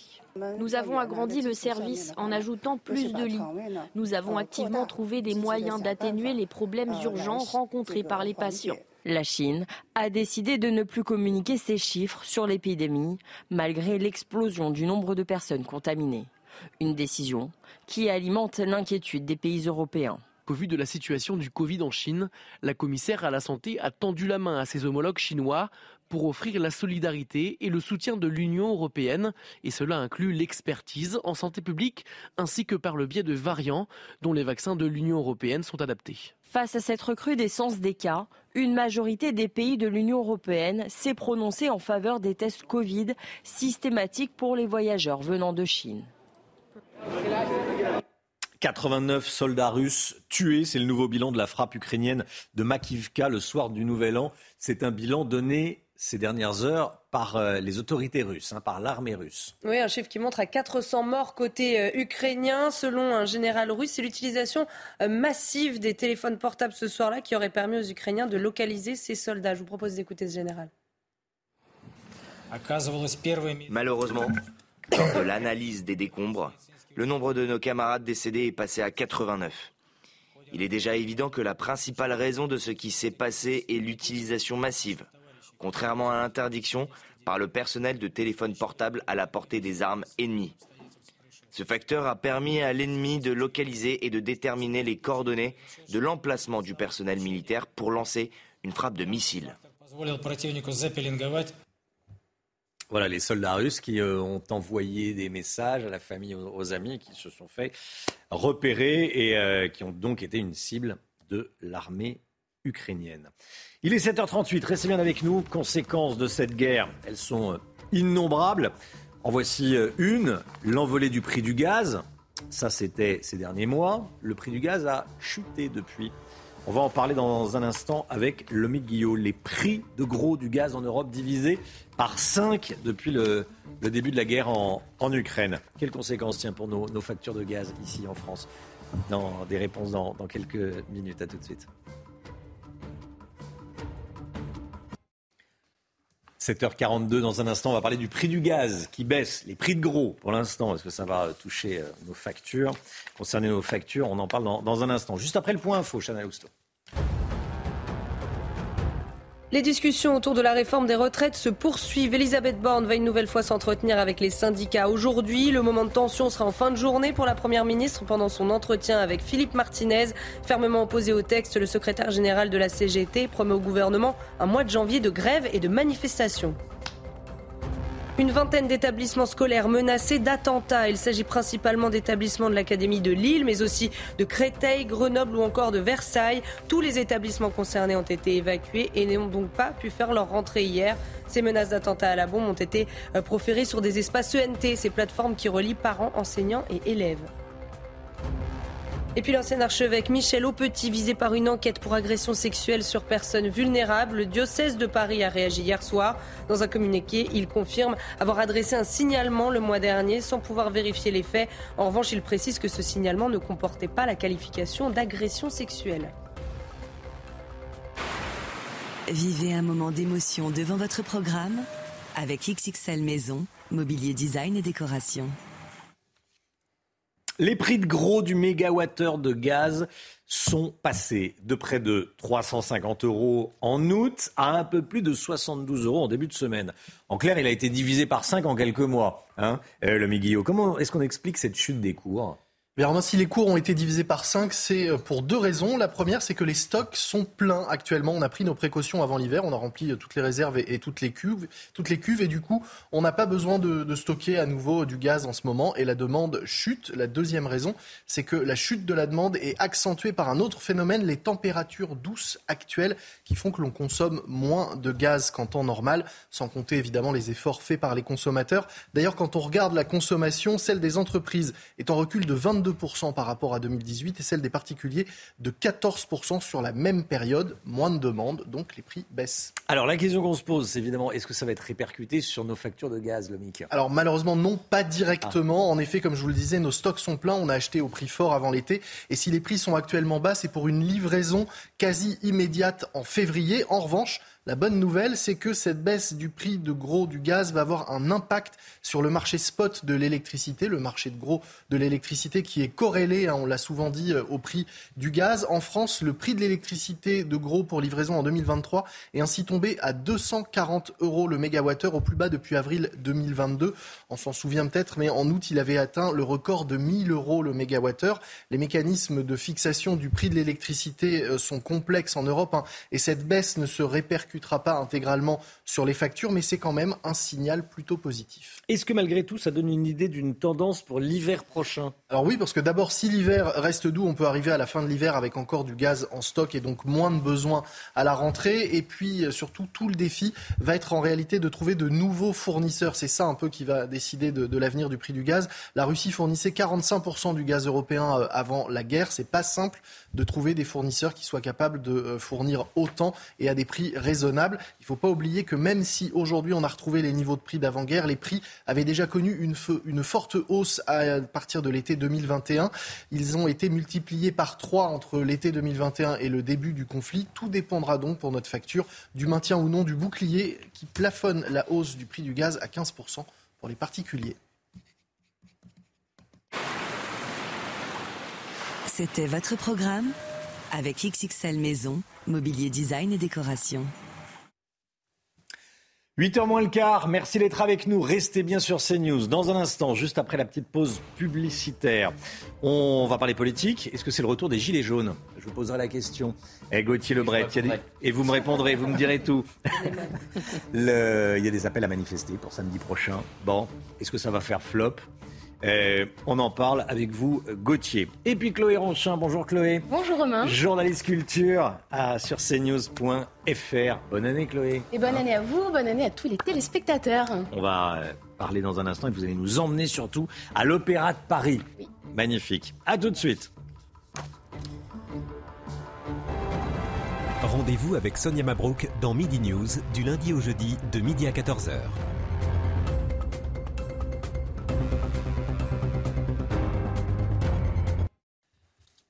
C'est News, 7h50, la politique. Est-ce qu'on va assister à un vrai euh, retour des Gilets jaunes? Certains appellent sur les réseaux sociaux à manifester ce samedi. Réforme des retraites, inflation, Gauthier Lebret. Le contexte se prête, en tout cas, au retour d'un mouvement. Oui, les raisons de la colère sont euh, bien là, bien plus nombreuses qu'en novembre 2018. La situation est largement pire en plus qu'au début du mouvement euh, des Gilets jaunes. Les prix des carburants atteignent des records, l'inflation est galopante, elle devrait atteindre son pic justement au premier semestre de cette année, euh, la facture d'électricité a augmenté, et en plus la réforme des retraites arrive bel et bien cette fois-ci. Un cocktail explosif, parfait, parfait pour faire redémarrer le mouvement. C'est ce qu'espèrent du moins certains euh, Gilets jaunes dès samedi, notamment dans les rues de la capitale. Pour le moment, c'est loin d'être fait, hein, ce retour des Gilets jaunes. Hein. Très très loin d'être fait, mm. effectivement, euh, Romain. Pour le moment, sur la page Facebook qui s'appelle eh bien, Tous à Paris le 7 janvier, je suis allé voir euh, euh, ce matin, il n'y a que 129 personnes qui ont répondu qu'elles participaient et 426 qui se disent intéressés. On est très loin du grand soir. Quelles sont les revendications et où pourrait se dérouler la manifestation? Alors, ces Gilets jaunes se disent contre la réforme des retraites, contre les 49.3 à répétition utilisés par le gouvernement, évidemment opposés à l'inflation, ils espèrent des mesures, et à la hausse des prix euh, de l'énergie et des carburants. Et ils appellent donc à un rassemblement samedi à 11h, place de Breteuil, dans la capitale, avec un parcours qui pourrait passer par d'Enfer Rochereau, la place d'Italie, pour se terminer à Bercy, pas loin du ministère de l'économie et des euh, finances. Mais pour le moment, la préfecture de police de Paris dit qu'elle n'est pas inquiète et hier soir, elle n'avait toujours pas reçu de demandes, de déclarations, de manifestations. Et puis, franchement, ce n'est pas la première fois que d'anciens gilets jaunes essayent de rallumer le mouvement, de le faire revivre. Ça a toujours échoué jusqu'ici. Merci beaucoup, Gauthier Lebret. Voilà, certains qui rêvent d'un retour des, des gilets jaunes. Bon, il y a des appels et ce qui se passe sur les réseaux sociaux, ce n'est pas toujours la réalité. Hein. Absolument. 7h52, soyez là à 8h15. Olivia Grégoire, ministre des PME et de l'artisanat, sera l'invité de Laurence Ferrari. Il va être question bien sûr des aides aux boulangers. Alors on parle que des boulangers, mais ça concerne également les bouchers, euh, ça concerne les commerces de bouche et, au-delà toutes les petites entreprises et les grosses euh, également. Mais là, en l'occurrence, ça sera euh, le commerce et, l'artisanat. Olivier Grégoire, invité de Laurence Ferrari. 8h15. Chloé Ronchin est avec nous, journaliste culture à cnews.fr.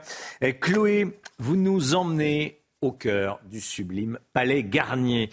pas pour y voir de la danse, le Palais Garnier, à Paris, c'est l'Opéra de Paris. Pas pour y voir de la danse, mais pour y jouer aux détectives. Exactement, Romain, l'Opéra national de Paris suit les grandes tendances du divertissement et propose un nouveau jeu grandeur nature adapté aux petits comme aux grands amateurs d'enquête. Cette expérience immersive s'intitule Arsène Lupin et le secret de l'opéra et elle vous invite donc à marcher sur les pas du célèbre gentleman cambrioleur créé, comme vous le savez, par l'écrivain Maurice Leblanc. Et l'intrigue est très bien ficelée concrètement.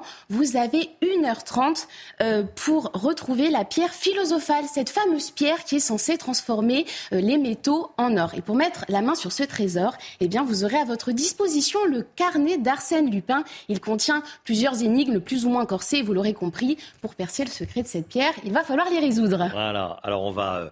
Euh, on a envie de relever le, défi. C'est aussi une bonne manière de, visiter l'opéra. Hein tout à fait, Romain, c'est un véritable parcours initiatique. Durant l'enquête, on analyse les sculptures, les peintures et toute l'architecture de l'Opéra Garnier. On déambule aussi dans des espaces emblématiques comme le grand escalier en marbre, bien sûr, mais aussi euh, le grand foyer, une salle sublime aux murs dorés. Regardez, c'est celle que vous voyez en ce moment à l'écran.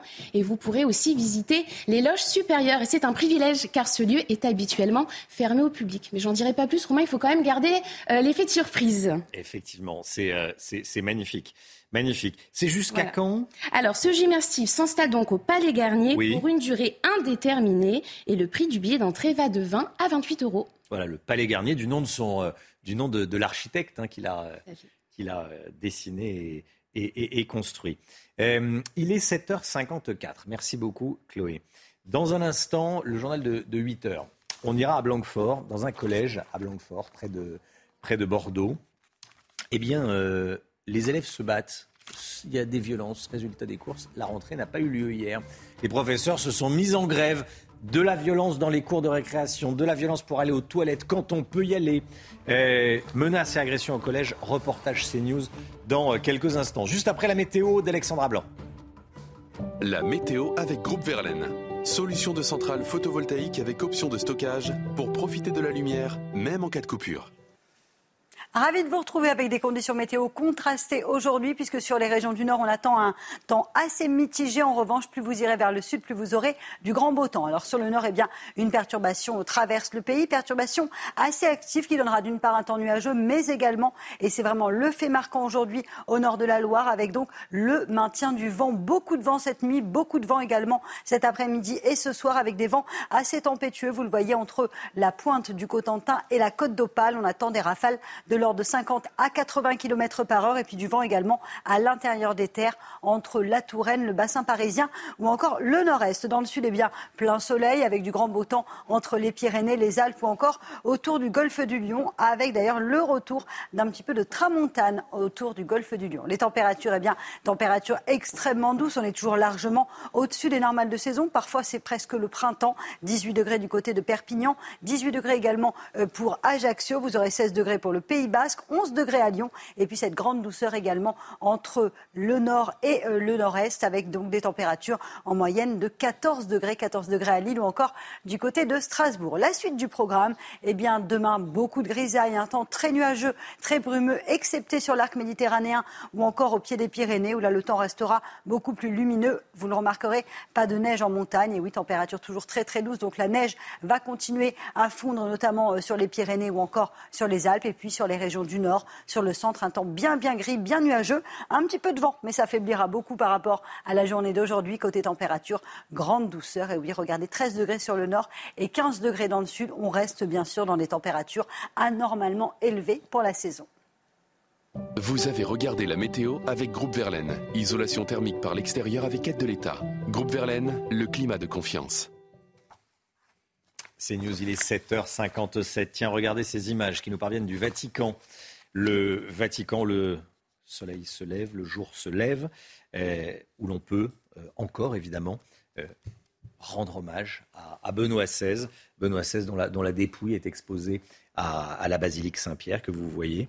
Il y a des fidèles qui vont se recueillir, prier évidemment pour le, pape Benoît XVI. Les obsèques auront lieu demain et c'est Gérald Darmanin, le ministre de l'Intérieur, qui est donc en charge des cultes, qui représentera la, France aux, obsèques. Il est 7h58, le journal, le journal de 8h. Avec à la une ce matin, écoutez, un, un collège à l'arrêt près de Bordeaux à cause des violences commises par des élèves. Il manque des surveillants. On est allé sur place. Un règlement de compte au pied des immeubles à Écully en banlieue de Lyon. Les enfants d'une crèche ont dû être confinés pour leur propre sécurité. On vous raconte ce qui s'est passé. Ce mercredi, c'est le premier Conseil des ministres de 2023. Le gouvernement se réunit comme tous les débuts d'année. Place Beauvau au ministère de l'Intérieur. Et puis il y aura, ensuite la, traversée, à quelques mètres. Hein. On verra le, gouvernement euh, au complet aller à, pour le premier Conseil des ministres de l'année. Elodie Huchard est sur place avec nous. À tout de suite, Elodie. Panique au ministère de la Santé au démarrage de l'épidémie de Covid en 2020, durant les semaines qui ont précédé le premier confinement. Un rapport révélé par le Parisien pointe plusieurs défaillances. Vous allez voir, on va y revenir avec Gauthier Lebret. Agression, menace, insulte, c'est le quotidien des professeurs et des élèves du collège de Blanquefort en, Gironde. La rentrée d'hier n'a pas eu lieu puisque tous les enseignants, surveillants et agents de l'établissement étaient en grève. Il dénonce une situation euh, extrêmement tendue avec des violences quasi permanentes entre élèves, notamment euh, pendant la récréation. On est allé sur place, Jérôme Rampenou et Antoine Estève.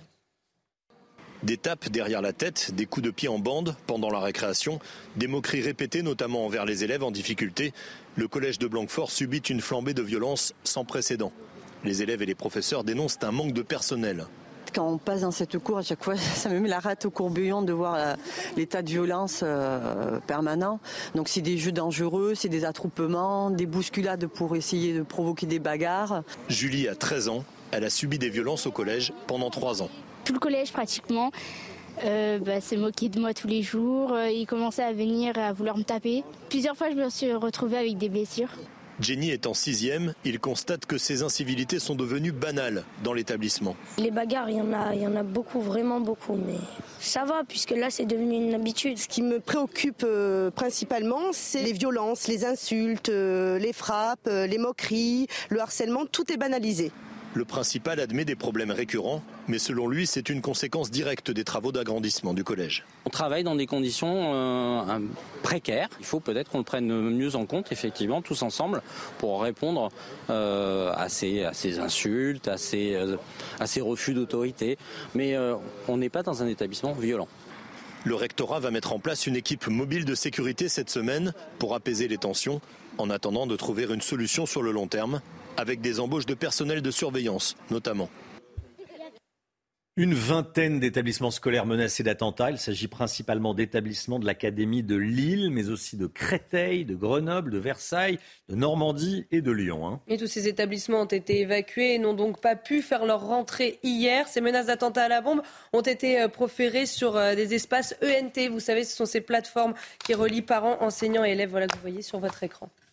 Ça y est, c'est au tour du gouvernement de faire sa rentrée. Premier conseil des ministres de 2023 ce matin à l'Elysée. Et il y a une tradition, comme chaque année, il y a le petit déjeuner avant au ministère de, l'Intérieur. Et puis ensuite, il y a l'image du gouvernement qui marche, euh, donc euh, rue du Faubourg Saint-Honoré, entre euh, le ministère de l'Intérieur et, et l'Elysée. C'est à quelques mètres de, distance. Élodie Huchard en direct avec nous. Élodie, c'est une rentrée sous haute tension pour le gouvernement, avec des textes qui risquent d'agiter l'Assemblée nationale et faire naître une certaine contestation dans la rue.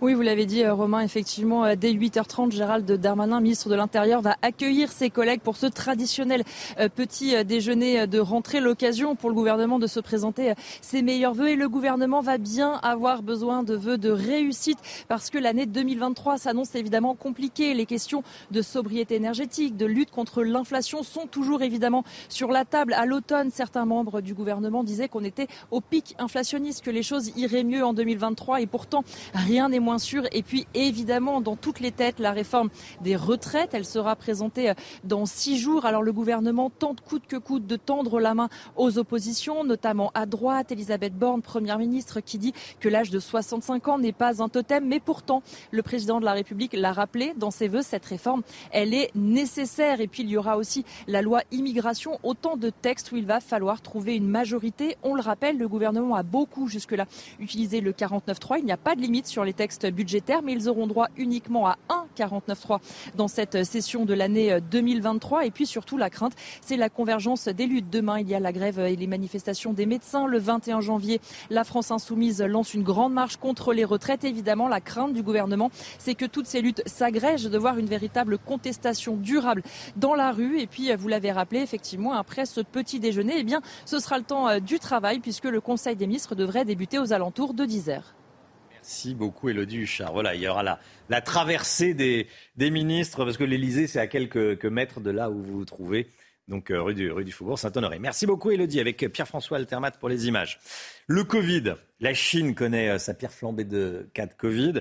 Un nouveau variant se développe. Euh, par ailleurs, aux États-Unis, explosion du nombre de cas en Chine et un variant qui se développe aux États-Unis. Il s'agit du variant XBB 1.5. Samedi dernier, il était responsable déjà de plus de 40% des cas en Amérique. Hein. alors que sait-on de ce nouveau variant d'Omicron? On a posé la question au professeur Bruno Megarban. Écoutez. Comme les sous-variants actuels, il a une euh, tendance à être plus contagieux euh, et à arriver à échapper très légèrement à l'immunité acquise euh, précédemment euh, par les euh, infections euh, antérieures d'autres sous-variants Omicron. On ne sait pas si l'immunité récente acquise à la suite des infections par BQ1 sera suffisante pour empêcher des contaminations et empêcher une nouvelle vague par ce XBB1.5.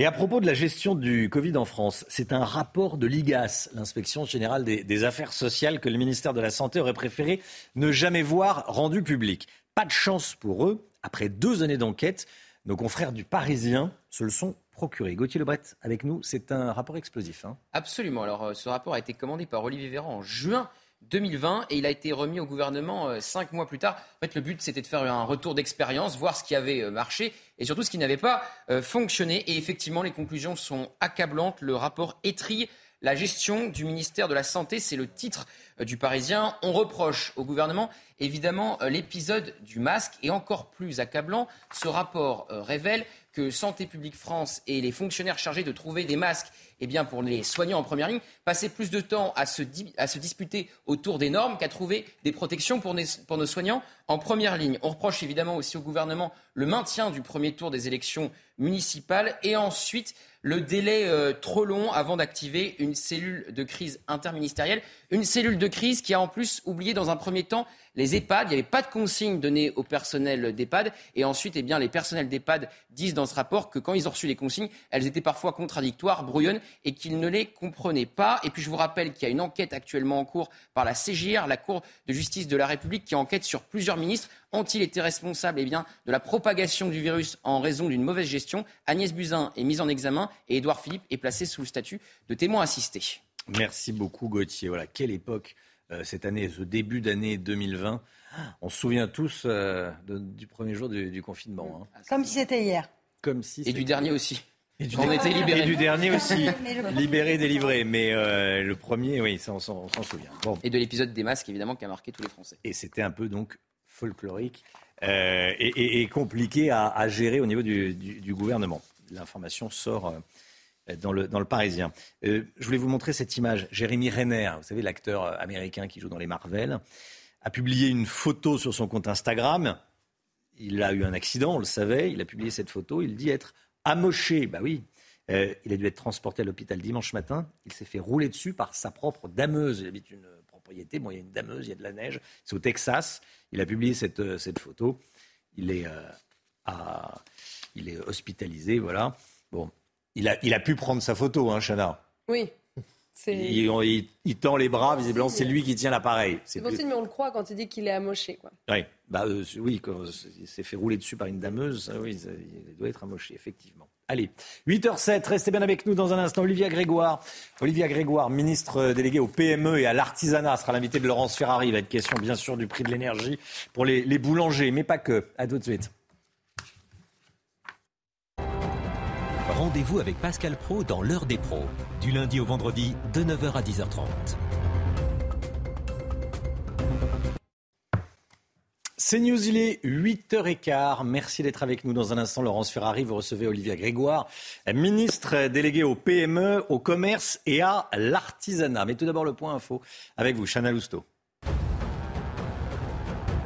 La gestion du ministère de la Santé pendant la crise Covid est triée dans un rapport. Nos confrères du Parisien révèlent ce matin un document de l'inspection générale des affaires sociales. Alors parmi les fiascos du printemps 2020 pointés du doigt, les masques, l'abandon des EHPAD ou encore le maintien du premier tour des élections municipales.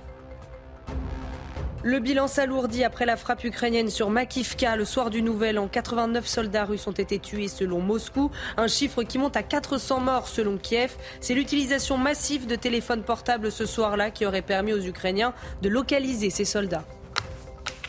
Et puis le roi Pelé repose désormais dans sa dernière demeure. Les obsèques de la légende du foot se sont tenues hier à Santos. Les Brésiliens ont pu lui rendre un dernier hommage avant que le cercueil ne soit déposé au 9e étage du cercueil vertical du cimetière vertical de la ville. Laurence, Olivia Grégoire est votre invitée ce matin. Bonjour Madame la Ministre. Bonjour Laurence Bienvenue dans la matinale de CNews. Votre parole est très attendue parce que les boulangers euh, sont en état d'alerte. Peut-être pas l'ensemble de la profession, mais au moins 10 000 d'entre eux sont vraiment dans une situation extrêmement compliquée face à la hausse de leur facture d'énergie et puis la hausse des matières premières. Eux, beurre, amandes, on est en pleine galette des rois. Euh, pourquoi est-ce qu'il vous a fallu autant de temps pour réaliser que certains d'entre eux sont dans une situation catastrophique? Ils témoignent tous les jours sur les plateaux de CNews. Ils disent, voilà, la facture a été polluée par 2, 3, 5, 10, parfois 22. Est-ce que les mesures que vous avez annoncées hier sont de nature à aider ces boulangers en danger de mort? Il y a plusieurs questions et j'ai à cœur de vous répondre précisément. La dernière question que vous posez, est-ce que les aides sont de nature à aider nos boulangers qui sont dans une situation très difficile? On va y revenir. Oui, pourquoi autant de temps je, ne peux pas décemment laisser dire mhm. euh, que j'aurais attendu euh, gentiment euh, que la crise s'envenime. Ça fait bien plusieurs mois, depuis en l'occurrence le mois de septembre, que chaque mois, voire chaque semaine, nous travaillons avec la Confédération des boulangers, avec les acteurs boulangers, avec les chambres des métiers, avec les artisans, pour mettre en place des aides. Vous voyez, il y avait, quand je suis arrivé, un guichet qui était un peu compliqué. Qu'est-ce que j'ai fait avec Bruno Le Maire dès cet été? On l'a simplifié et on a amplifié les aides puisque maintenant on a deux dispositifs qui se complètent pour prendre en charge jusqu'à 40% de la facture. Donc, et quand la facture elle explose je me suis adapté à la 10 ou 20 fois, ça suffit pas. Alors, on va être très clair et c'est aussi l'objet du message ce matin. Pour des factures qui feraient x10 ou x22, mhm. à l'aune de l'exemple que vous donnez, euh, ce, on est là sur des montants qui sont absolument exorbitants, qui sont démentiels et qui sont, je pèse mes mots, irresponsables. C'est pourquoi Bruno Le Maire et moi-même avons réuni hier tout au long de la journée, bien sûr les acteurs boulangers, mais aussi les fournisseurs d'énergie, pour leur rappeler déjà les engagements qu'ils avaient pris. Une charte, hein, c'est ça Tout à fait. Une charte, c'est un texte, basiquement, qui a été signé, c'est un engagement. Et un engagement, on le respecte et on tient sa parole. Avec des mesures contraignantes à la clé ou pas? Avec des mesures euh, obligatoires qui sont de proposer déjà, ce qui n'était pas le cas. Souvenez-vous, euh, à l'automne, on avait ce problème de boulangers qui n'avaient pas de contrat qui leur a été proposé. On avait un, problème de, de contrat qui n'était pas proposé à nos petites entreprises. Ça s'est amélioré au cours de l'automne. Et puis, on les a revus hier pour leur dire que nous avions, que j'avais très simplement sur mon bureau des cas comme ceux que vous citez, de x10, x12, x22, qui n'étaient pas possibles à tenir, surtout dans un contexte où les prix baissent un peu en ce moment sur le prix de l'énergie et de l'électricité et du gaz. Nous avons donc demandé aux fournisseurs, pour ces cas exceptionnels avec des coûts exorbitants, d'accepter de regarder au cas par cas pour résilier les contrats, que nos boulangers, nos artisans puissent les résilier. Mhm. Sans frais Sans frais, et qu'on puisse leur proposer une alternative avec un contrat avec des prix plus raisonnables, qui correspondent d'ailleurs plus au prix de marché. C'est une annonce qui a été faite hier. J'ai, par exemple, entre mes mains, j'ai à cœur d'être très simple et concrète, un dossier, vous voyez, où un boulanger qui est passé sur votre antenne il y a à peu près un mois. Monsieur Péducel Alors non, c'en est d'un autre. Encore un autre. plusieurs. Un monsieur mhm. de l'Oise mhm. qui a reçu euh, une, euh, qui avait un montant de 2500 euros par mois mhm. euh, de facture et qui, à cause d'un petit différé de paiement, s'est vu rompre son contrat par le fournisseur, qui lui a demandé pas moins de 63 000 euros d'indemnité de résiliation, dossier transmis par un boulanger de Nice qui est assez médiatique. Et lorsqu'il a, tout à fait, lorsqu'il a refusé de payer cette indemnité, on lui a dit, ben, on vous propose en alternative pour effacer cette dette de résiliation, on vous propose un contrat à 12 000 euros par mois. Euh, ça n'est pas une option, 63 000 euros sur des résiliations. Ça n'est pas une option, un contrat à 12 000 euros par mois. Là, typiquement, on a pris le dossier en main. Il est chez le médiateur de l'énergie. Et je vais être très clair, Bruno Le Maire l'a été hier. S'il faut dénoncer ses fournisseurs sur la place publique, nous le ferons. S'il faut potentiellement engager des poursuites, nous le ferons aussi. Avec des euh, sanctions financières. Avec des sanctions financières. Là, c'est un cas particulier. Là, je prends le cas de Julien Mais x22, c'est aussi des cas assez particuliers. Évidemment. Artisan boulanger dans l'Oise. Tout à fait. Facture euh, normalement 1800 euros avant la crise. Aujourd'hui, il est à 12 800 euros. Euh, là, il va falloir la payer, cette facture de 12 800 euros. Il ne va pas avoir le choix, même s'il rompt son contrat, même s'il leur négocie, même s'il y a les aides même si elle les Comment il va les payer Alors, déjà, euh, ce monsieur est très concrètement en contact avec nous. Et, Vous l'avez appelé On l'a appelé et on, travaille avec lui. Euh, je ne vais pas rentrer plus dans les détails, mais nous avons travaillé avec la préfecture et typiquement, euh, monsieur avait en tête l'amortisseur, mais il ne savait pas qu'il avait le droit en plus à l'aide du guichet impôt.gouv.fr. On a donc repris son cas, on va retravailler son contrat aujourd'hui avec mes équipes et on va voir dans quelle mesure il peut bénéficier de la résiliation dont je viens de vous parler pour renégocier un contrat à des tarifs plus raisonnables. Quoi qu'il advienne, on est à ses côtés. Très concrètement, euh, je suis en train de m'occuper de lui et de son dossier. D'accord, mais sur les 12 800 euros, ah, même si les aides se montent allez, entre 20 et 40 il ne pourra pas faire face à la dépense. On a dans chaque préfecture, et c'est aussi, j'ai trois messages que je passerai à la fin pour nos amis boulangers, on a dans chaque préfecture un point d'accueil. Pour ceux qui ne s'en sortent pas, malgré les aides, nous avons des dans dispositifs. Dans chaque préfecture de France. Vous m'assurez que là, s'ils y vont à 10 heures, il y a quelqu'un qui les reçoit Oui, dans chaque préfecture de France, il y a aujourd'hui, sur la demande euh, de la Première ministre, la semaine des, vacances de Noël et de Bruno Le Maire, nous avons activé dans chaque préfecture un point d'accueil pour les boulangers pour qu'ils puissent voir à quoi ils ont droit et si ça ne suffit pas, comment on étale et si ça ne suffit pas, qu'est-ce qu'on peut faire de plus. Vraiment, on, est à côté de chacun d'entre eux. Alors, vous dites, euh, il y a le guichet, il y a, les aides, puis il y a euh, le, report. En fait, euh, on peut reporter le paiement des charges. Mais c'est pas, pas, des, pas des aides, ça. Ça, c'est pas la solution au problème. On est d'accord. Je n'ai aucun problème. Aucun, il n'y a pas de tabou là-dessus. Par contre, pour avoir été petite chef d'entreprise, il y a des moments où ta trésor, comme on dit, ta trésorerie, elle est très tendue. Vous l'avez dit en introduction, la hausse du prix des matières premières, ils n'ont pas que le problème de l'énergie, c'est pour ça que le problème boulanger est très spécifique, l'explosion de l'intégralité de leurs matières premières. En réalité, ils se retrouvent pour certains dans des besoins de trésorerie assez importants pour les prochains mois. Et donc, il est important de leur laisser du souffle, comme on dit, et de pouvoir étaler un certain nombre de paiements, que ce soit leur facture d'énergie d'ailleurs, puisque vous savez qu'on est en heure pleine hiver, qu'on passe ensuite heureusement euh, au printemps et que les heures au printemps coûtent un peu moins cher, en été aussi. Donc l'idée c'est peut-être d'essayer d'étaler le paiement quand il reste à charge à payer. L'idée, c'est aussi, si ça ne suffit pas, de décaler les paiements, par exemple, de l'URSSAF, qui sont parfois euh, assez lourds pour nos petites entreprises, pour qu'ils puissent le faire avec plus de temps et donc, c'est aussi des dispositifs qu'on a activés hier, notamment du côté de l'État. Ça, c'est un report de dette. C'est un report de charge. Ce qu'ils demandent de façon très simple, c'est de bénéficier des tarifs réglementés. Oui. Hein, de passer de ces fameux compteurs jaunes aux compteurs bleus, euh, ce qu'ont les particuliers. Pourquoi est-ce que vous ne le faites pas? C'est beaucoup plus simple, en fait, en réalité, de les aider comme ça. On aura l'occasion d'en parler aussi sur le marché euh, européen. Moi, j'ai un message très simple ce matin à passer aux Français. Je l'ai déjà passé d'ailleurs il y a plusieurs euh, mois. Dans des moments compliqués comme cela, avec une crise de l'énergie aussi compliquée, euh, il faut se méfier des solutions qui paraissent si simples, pour certaines euh, mm. tellement simples qu'elles en deviennent séduisantes, mais qui sont jolies sur le papier, mais qui dans la réalité sont pas justes ou fonctionnent mal. Donc je vais revenir là-dessus. Expliquez-moi, pourquoi on ne peut pas passer du tarif jaune au tarif Il y a deux choses, euh, ce dont vous parlez, ce qu'on appelle le TRV, le tarif réglementé de vente, mm-hmm. qui quand même, permettez-moi de le rappeler, accompagne un million et demi de nos toutes petites entreprises et qui, jusqu'à 36 kV ampères, leur permet d'être protégés par le même bouclier tarifaire que les ménages. Pas plus de 15% d'augmentation cette année. Un million et demi de TPE. On a des acteurs comme les boulangers qui sont au-dessus de ce plafond et qui consomment plus d'énergie. À cause de leur four, et bien sûr. Si on décidait de mettre en place un, bouclier pour mhm. toutes les entreprises, mettons au même niveau que celui des ménages, 15%.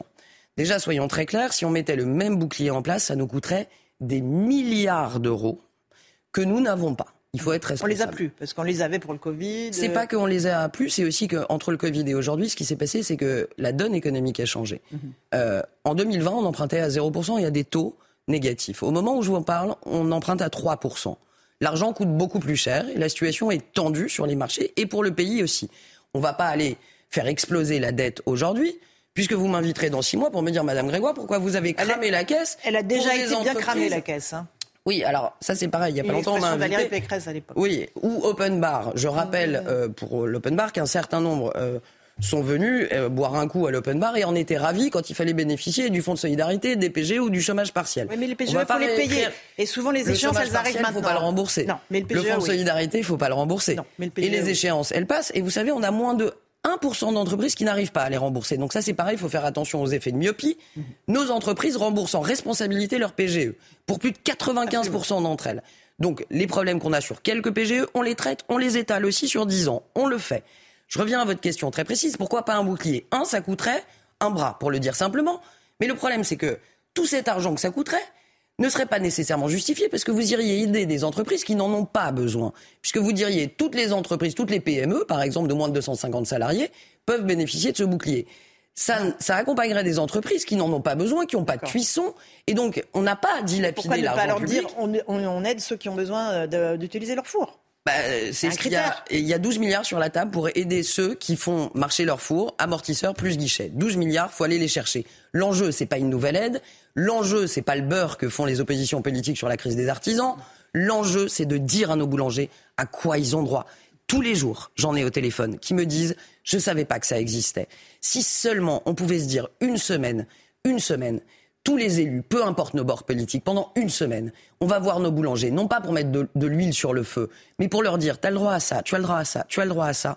Je pense que pour nos boulangers, pour l'intérêt général, ça, mériterait, ça vaudrait le coup de faire passer l'intérêt général avant nos intérêts politiques. C'est pour ça qu'ils vont tous recevoir une lettre de Bruno Le Maire pour leur expliquer à quoi ils ont droit exactement. Et de moi-même dans les jours qui viennent hmm. pour rappeler l'intégralité des dispositifs auxquels ils ont droit. Deuxièmement, je leur demande d'aller voir sur impôt.gouv.fr. Les aides sont déjà activables pour les factures de novembre-décembre, pour les factures d'octobre, pour bénéficier dès janvier de ces aides. C'est rétroactif. Hein, c'est rétroactif. Impôt.gouv.fr. Deuxièmement, je leur dis, dites à votre fournisseur d'énergie, peu importe lequel c'est, que vous êtes une PME. Vous aurez l'amortisseur sur votre facture à la fin du mois pour moins 20% sur votre facture. Troisièmement, dans chaque préfecture, vous pouvez être reçu pour être accompagné en plus si c'est nécessaire. On a des dispositifs qui sont là on est aux côtés de nos boulangers. Décaissons ces 12 milliards ensemble Et s'il faut faire plus, on fera plus. On a toujours fait plus pour ceux qui avaient besoin d'être aidés. Avant de passer au marché européen de l'électricité, ils disent aussi beaucoup, les petits boulangers, mais nous, on a la concurrence des grandes surfaces. Parce que eux, évidemment, ils amortissent les coûts. La baguette, elle est 10 fois moins chère. J'exagère, pas 10 fois moins chère. centimes. 73 centimes contre 1 euro, 20, 1 euro 1 euro 20. Mais euh, franchement, c'est vrai. C'est une distorsion de concurrence énorme pour eux. Il y a une concurrence, même si on, on a peu de temps, donc je ne veux pas trop rentrer dans les détails, mais vous en avez fait la meilleure expérience parfois le pain hein, de, son boulanger et le pain de la grande surface. Chacun a ses qualités, mais n'est pas exactement de même qualité. D'ailleurs, ne dure pas aussi longtemps et au plan économique n'est pas forcément si intéressant. quand on n'a pas le choix euh, et que il y a beaucoup de les ménages, euh, avec qui je discute qui n'ont pas beaucoup de choix et pas beaucoup de revenus, mais qui préfèrent quand même un pain qu'elles gardent deux jours plutôt qu'un pain qui dure une demi-journée. Euh, il y a de la concurrence, c'est bien pour ça que je suis monté au créneau dès le mois de septembre-octobre, en, rappelant, et, notamment à mes supérieurs au plan politique, qu'il y avait cette concurrence très forte de la grande distribution, mmh. et que s'il y a bien un bien qu'on ne peut pas augmenter dans des proportions incroyables, c'est le prix de la baguette. Mmh. Donc évidemment, il y a ce, il y a ce problème d'augmentation des prix. Et je veux dire là aussi que pendant des mois, les boulangers se sont débrouillés à faire évoluer leurs recettes, à augmenter un peu le prix des viennoiseries, à augmenter un peu le prix du pain. Arrive un moment où il faut qu'ils soient aidés. C'est le sens de mon message ce matin à la préfecture, auprès de votre fournisseur. Dites que vous êtes une PME mmh. et appelez celui que vous appelez tous les mois pour faire vos comptes, votre expert comptable. Il va vous aider sur impôt.gouv.fr. C'est pas compliqué, je vous le garantis à être aidé, à bénéficier des aides rapidement. Vraiment, il faut qu'on décaisse. Les boulangers appellent à manifester le 23 janvier à Paris. Est-ce que vous avez peur que ce soit les boulangers, les petits artisans, les nouveaux gilets jaunes de 2023 vous savez, euh, la peur euh, ne fait pas avancer le schmilblick. Non, mais ça ne vous plaît pas l'idée L'idée que chacun s'exprime me plaît. Moi, je suis libéral et mhm. l'idée que même quand on n'est pas content, voire surtout quand on n'est pas content, je trouve ça sain et mhm. démocratiquement plutôt sain. Moi, ce qui m'importe, si vous voulez, c'est c'est que D'abord, depuis 2018, euh, quand certains euh, vivent, je pense aux oppositions, beaucoup grâce aux gilets jaunes et grâce euh, à l'agitation politique, nous, on se bat pour mieux rémunérer le travail, pour faire baisser le chômage, pour améliorer nos services publics. Nous, on se bat pour les Gilets jaunes, pour leurs revendications depuis plusieurs années. Ce qui m'importe aujourd'hui, c'est pas tant, si je puis me permettre, les Français euh, euh, qui pourraient rejoindre euh, des ronds-points. Ce qui m'inquiète aujourd'hui, c'est que bah, la France tourne quand même. Ils comptent quand même ces gens qui rejoindraient des ronds-points. Tout le monde compte. C'est pas méprisable. Ah, certainement pas. Certainement pas. Certainement pas. mais ce qui compte, c'est qu'on tourne pas en rond. Et donc, ce qui compte, c'est que on ait aussi le courage de dire que ce soit sur les retraites qui arrivent ou sur les réformes qu'on fait ou sur les aides qu'on apporte dans cette crise, qu'on essaye de faire avancer le pays. Et donc, je, ne suis pas euh, euh, handicapée par la peur, je suis attentive, vigilante, bien sûr.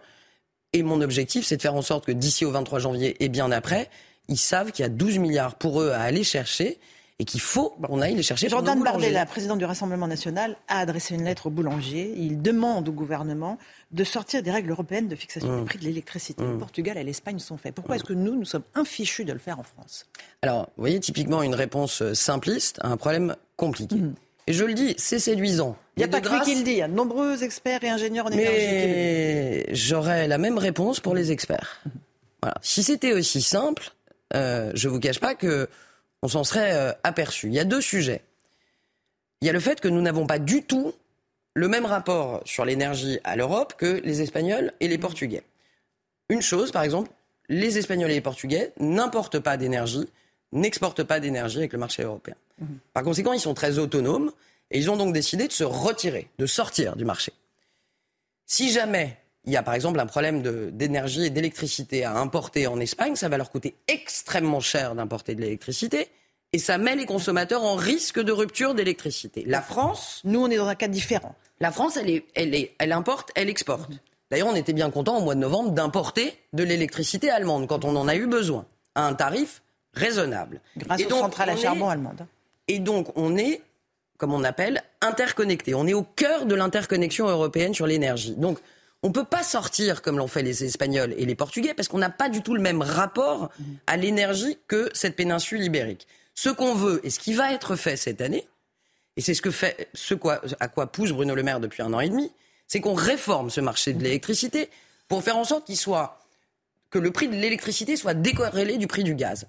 C'est à la table. On paye le prix des La Commission l'a dit, européenne, c'est à la table de travail au premier semestre Mais 2023. Dans six mois, ils seront peut-être tous morts, là, les boulangers. Non, Non, ils seront pas tous morts, Laurence Ferrari. Il y a un problème de courage politique face à l'Allemagne? Non, On a pas- peur de braquer non, nos alliés allemands? Non, je... ceux qui sont courageux dans l'histoire, soyons très clairs, c'est nous. Euh, c'est pas un problème de courage. S'il y en a bien qui a du courage avec les Allemands, c'est Emmanuel Macron et c'est Bruno Le Maire. C'est un problème qu'on doit être 27 à faire bouger un marché avec des pays qui n'ont pas exactement les mêmes rapports que nous à l'énergie. Nous, on a nos avantages, les Allemands ont leurs avantages, et donc c'est pas si simple que ça. C'est très joli de dire sur un plateau ou dans une lettre, comme le fait M. Bardella, sortons du... Mhm. Ok, et si au mois de mars, on a un problème, et si au mois d'avril, on a, on a un besoin d'électricité, il fait comment, M. Eh Bardella mais, mais le problème, c'est qu'on est plus souverain en On matière énergétique. de France On a mis notre filière nucléaire à genoux, et c'est ça aussi le problème. Mais ça, et ça, ça, c'est la responsabilité émission, du euh, gouvernement. Vous avez raison. C'est pas la autre- responsabilité de ce gouvernement spécifiquement. Qui a fermé Fessenheim Ça fait 15 ans, ça fait Qui a fermé 15 Fessenheim ans. Oui, qui a alors Ah bah prenons Fessenheim avec grand plaisir. Philippe. Édouard Philippe. Ok. Ok. Qui a signé le décret de fermeture de Fessenheim? Qui a mis en œuvre? C'est nous. Qui a décidé? C'est pas nous. D'accord. Ok. Et Mais moi, je suis pas François du Hollande, genre à me défier. Il y avait qui au gouvernement précédent Il y avait qui au Oui, gouvernement mais vous savez, en vrai, Non, moi j'ai aucun un problème autre à dire débat. Vous avez raison, la mais politique énergétique, c'est un débat qu'il faut reprendre sur les 15 dernières années.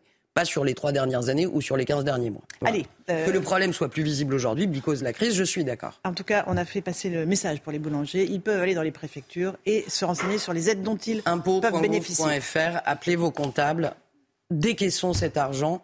On est là pour ça. S'il faut faire plus, on fera plus, mais déjà décaissons les 12 milliards. Merci Olivia Grégoire d'être venue ce matin dans la matinale de CNews à Romain des Arbres pour la suite.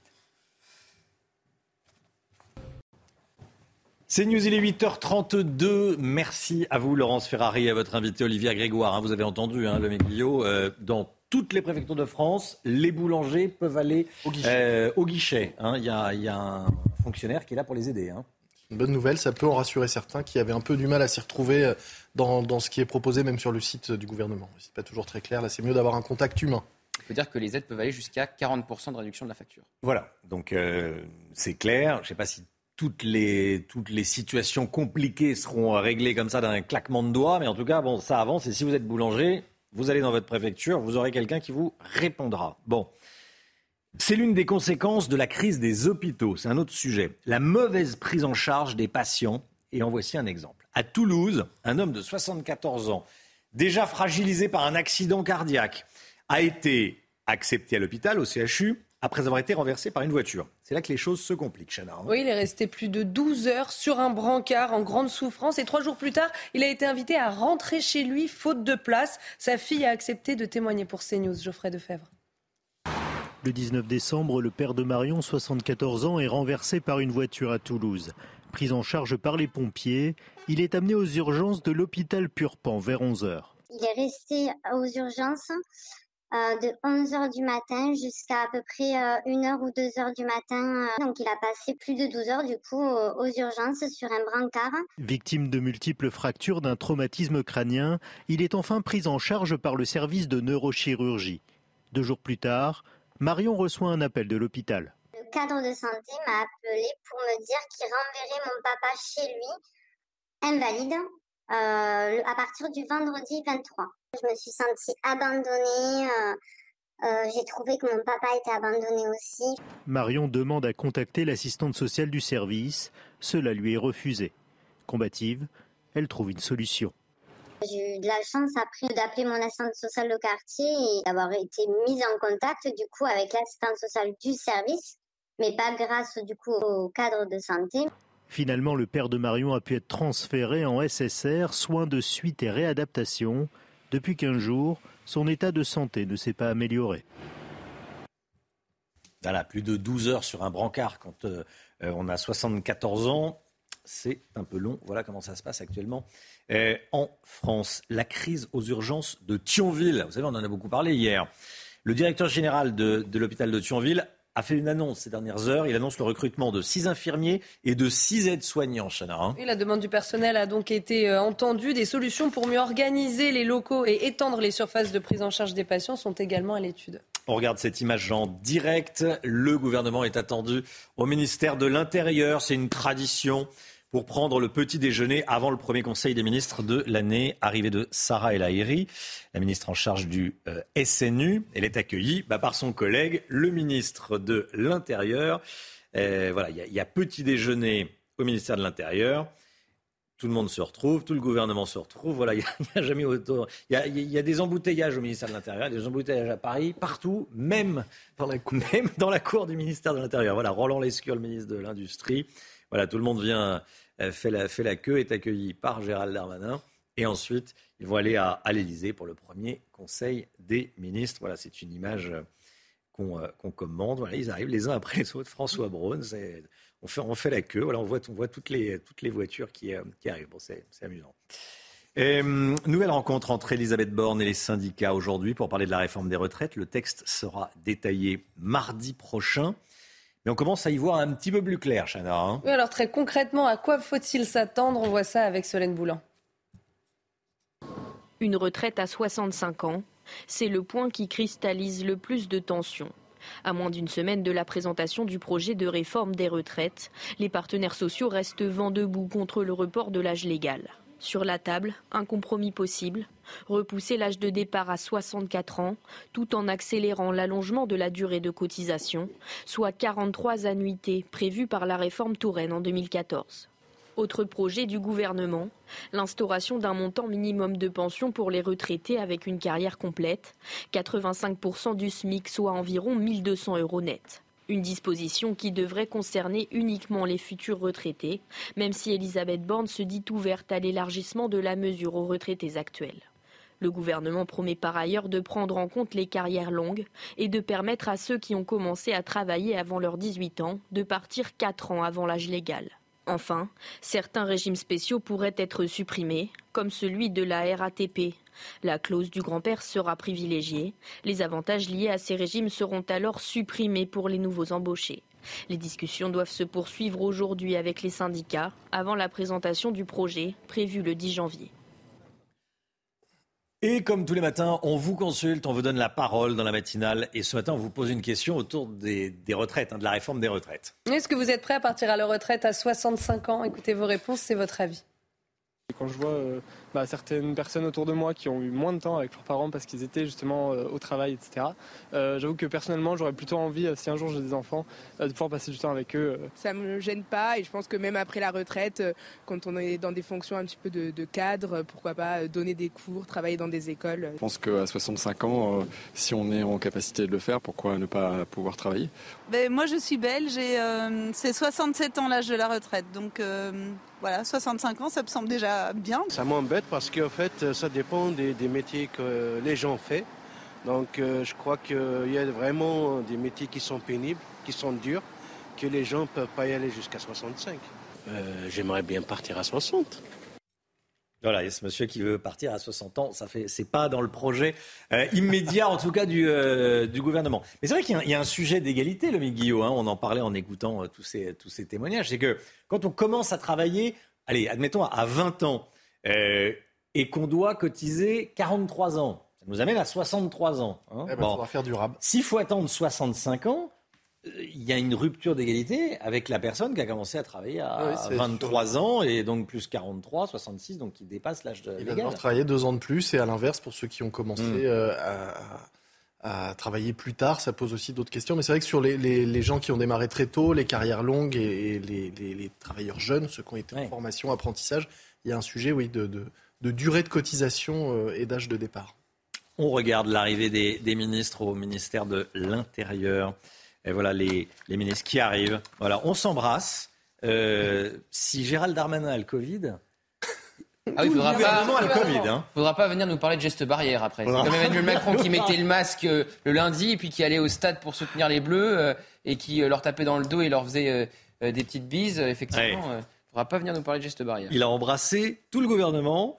alors qu'arrive une autre ministre, voilà, hop, la, bise, tout le monde se bise. Bon, faut, faut croiser les doigts pour que le ministre de l'Intérieur on serait bien de, incapable de dire son nom.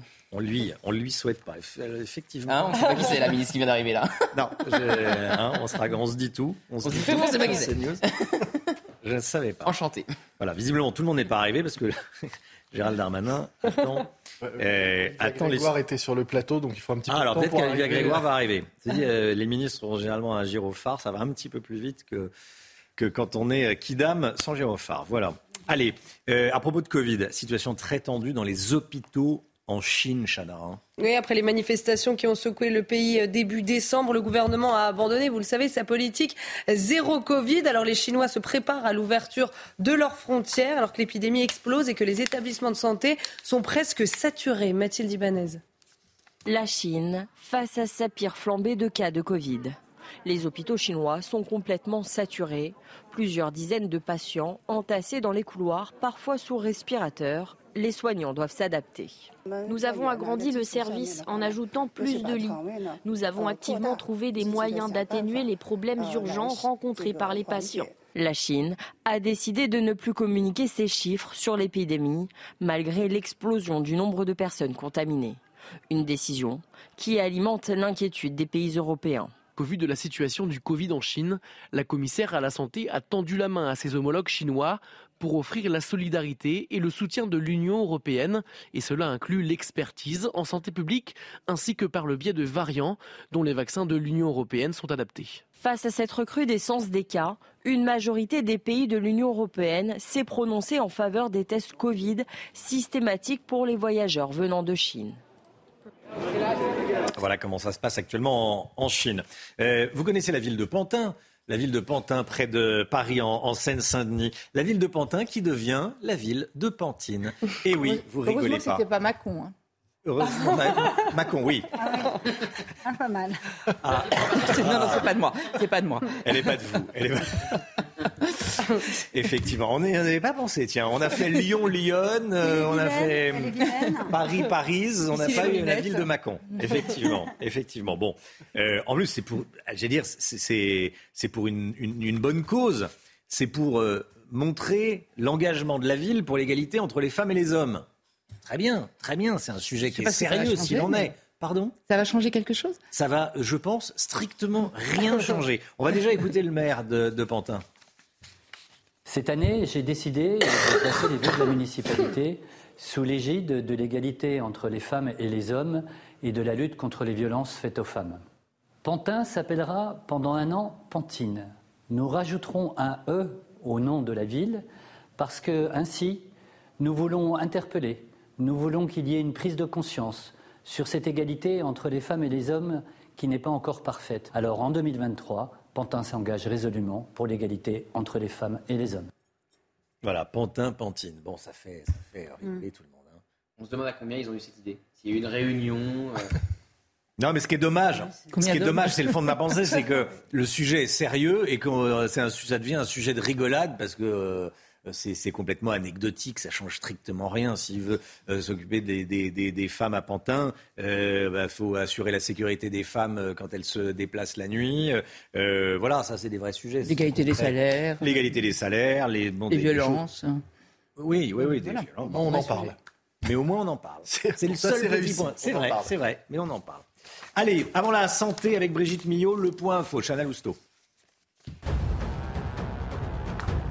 Les discussions autour de la réforme des retraites se poursuivent. Elisabeth Borne va une nouvelle fois s'entretenir avec les syndicats aujourd'hui. Le moment de tension sera en fin de journée pour la Première ministre pendant son entretien avec Philippe Martinez, fermement opposé au texte. Le secrétaire général de la CGT promet un gouvernement un mois de janvier de grève et de manifestations. Une vingtaine d'établissements scolaires menacés d'attentats. Il s'agit principalement d'établissements de l'Académie de Lille, mais aussi de Créteil, Grenoble ou encore Versailles. Tous les établissements concernés ont été évacués et n'ont donc pas fait leur rentrée hier. Ces menaces d'attentats à la bombe ont été proférées sur des espaces ENT, ces plateformes qui relient parents, enseignants et élèves. Et puis l'ancien archevêque Michel Aupetit, visé par une enquête pour agression sexuelle sur personnes vulnérables. Le diocèse de Paris a réagi hier soir dans un communiqué. Il confirme avoir adressé un signalement le mois dernier sans pouvoir vérifier les faits. En revanche, il précise que ce signalement ne comportait pas la qualification d'agression sexuelle.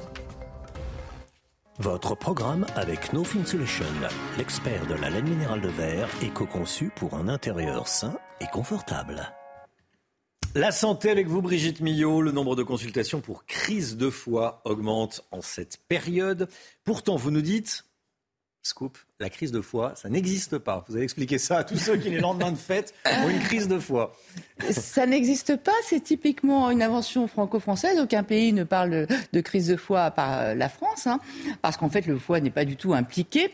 Euh, mais pourtant, je pense que cette expression aura la vie dure, hein, parce que quand on regarde sur un moteur de recherche, regardez, je vous, je vous ai mis un- quelques exemples crise de foie, crise de foie, les symptômes, crise de foie, comment la traiter, crise de foie, comment la reconnaître, etc., etc. Le pauvre foie n'a rien à voir là-dedans. Je pense que, alors que le foie n'a rien à voir, mais rien à voir là-dedans, en fait, il s'agit d'un problème du système digestif, donc on devrait l'appeler indigestion. En termes médicaux, on parle de dyspepsie. Dys, ça veut dire trouble, et pepsie, c'est digestion, donc trouble de la digestion. Ça, ce serait exact. Mais ce n'est pas le foie qui est en cause du tout, du tout, du tout. Euh, alors, de quoi s'agit-il? En fait, ça survient. Je vais vous expliquer les troubles après, mais voyons à quoi c'est dû et pourquoi c'est en augmentation en cette période, justement? C'est simplement dû à des repas trop copieux, des repas trop gras, des plats en sauce et une quantité d'alcool plus importante euh, qu'habituellement.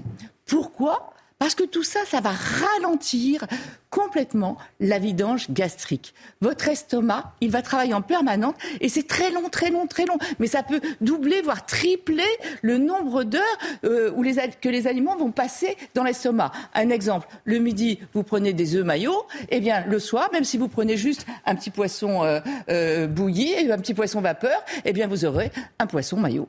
Parce qu'en fait, il y aura toujours de la maillot dans l'estomac. Dès que c'est gras, ça reste pendant des heures et des heures et des heures dans l'estomac. Donc voilà ce qui explique ces troubles actuellement après des repas trop copieux ou quoi. Quels sont les principaux symptômes Oui. Je vous les ai mis là. Euh, je crois qu'on les connaît tous. Hein, quand on a donc on se sent fatigué parce qu'en fait votre votre digestion qui travaille comme ça en permanence, ça a besoin d'énergie, ça a besoin de sang, etc. Donc vous êtes vidé, tout s'occupe de la digestion, tout votre système sanguin va s'occuper, va être là à, à travailler pour la digestion. Des nausées, des vomissements, des douleurs d'estomac avec souvent des brûlures aussi parce qu'en fait comme l'estomac il est plein et qu'il y a beaucoup d'acidité dans l'estomac, donc lui il est préparé à l'acidité, mais votre œsophage lui il n'est pas préparé à recevoir une acidité. Et parfois il y a des remontées acides donc ça provoque des brûlures au niveau de l'estomac.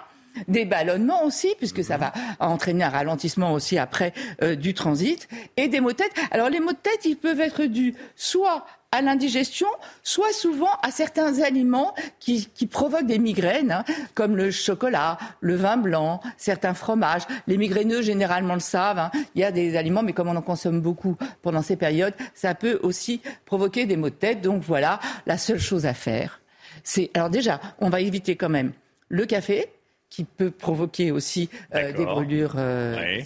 Le tabac.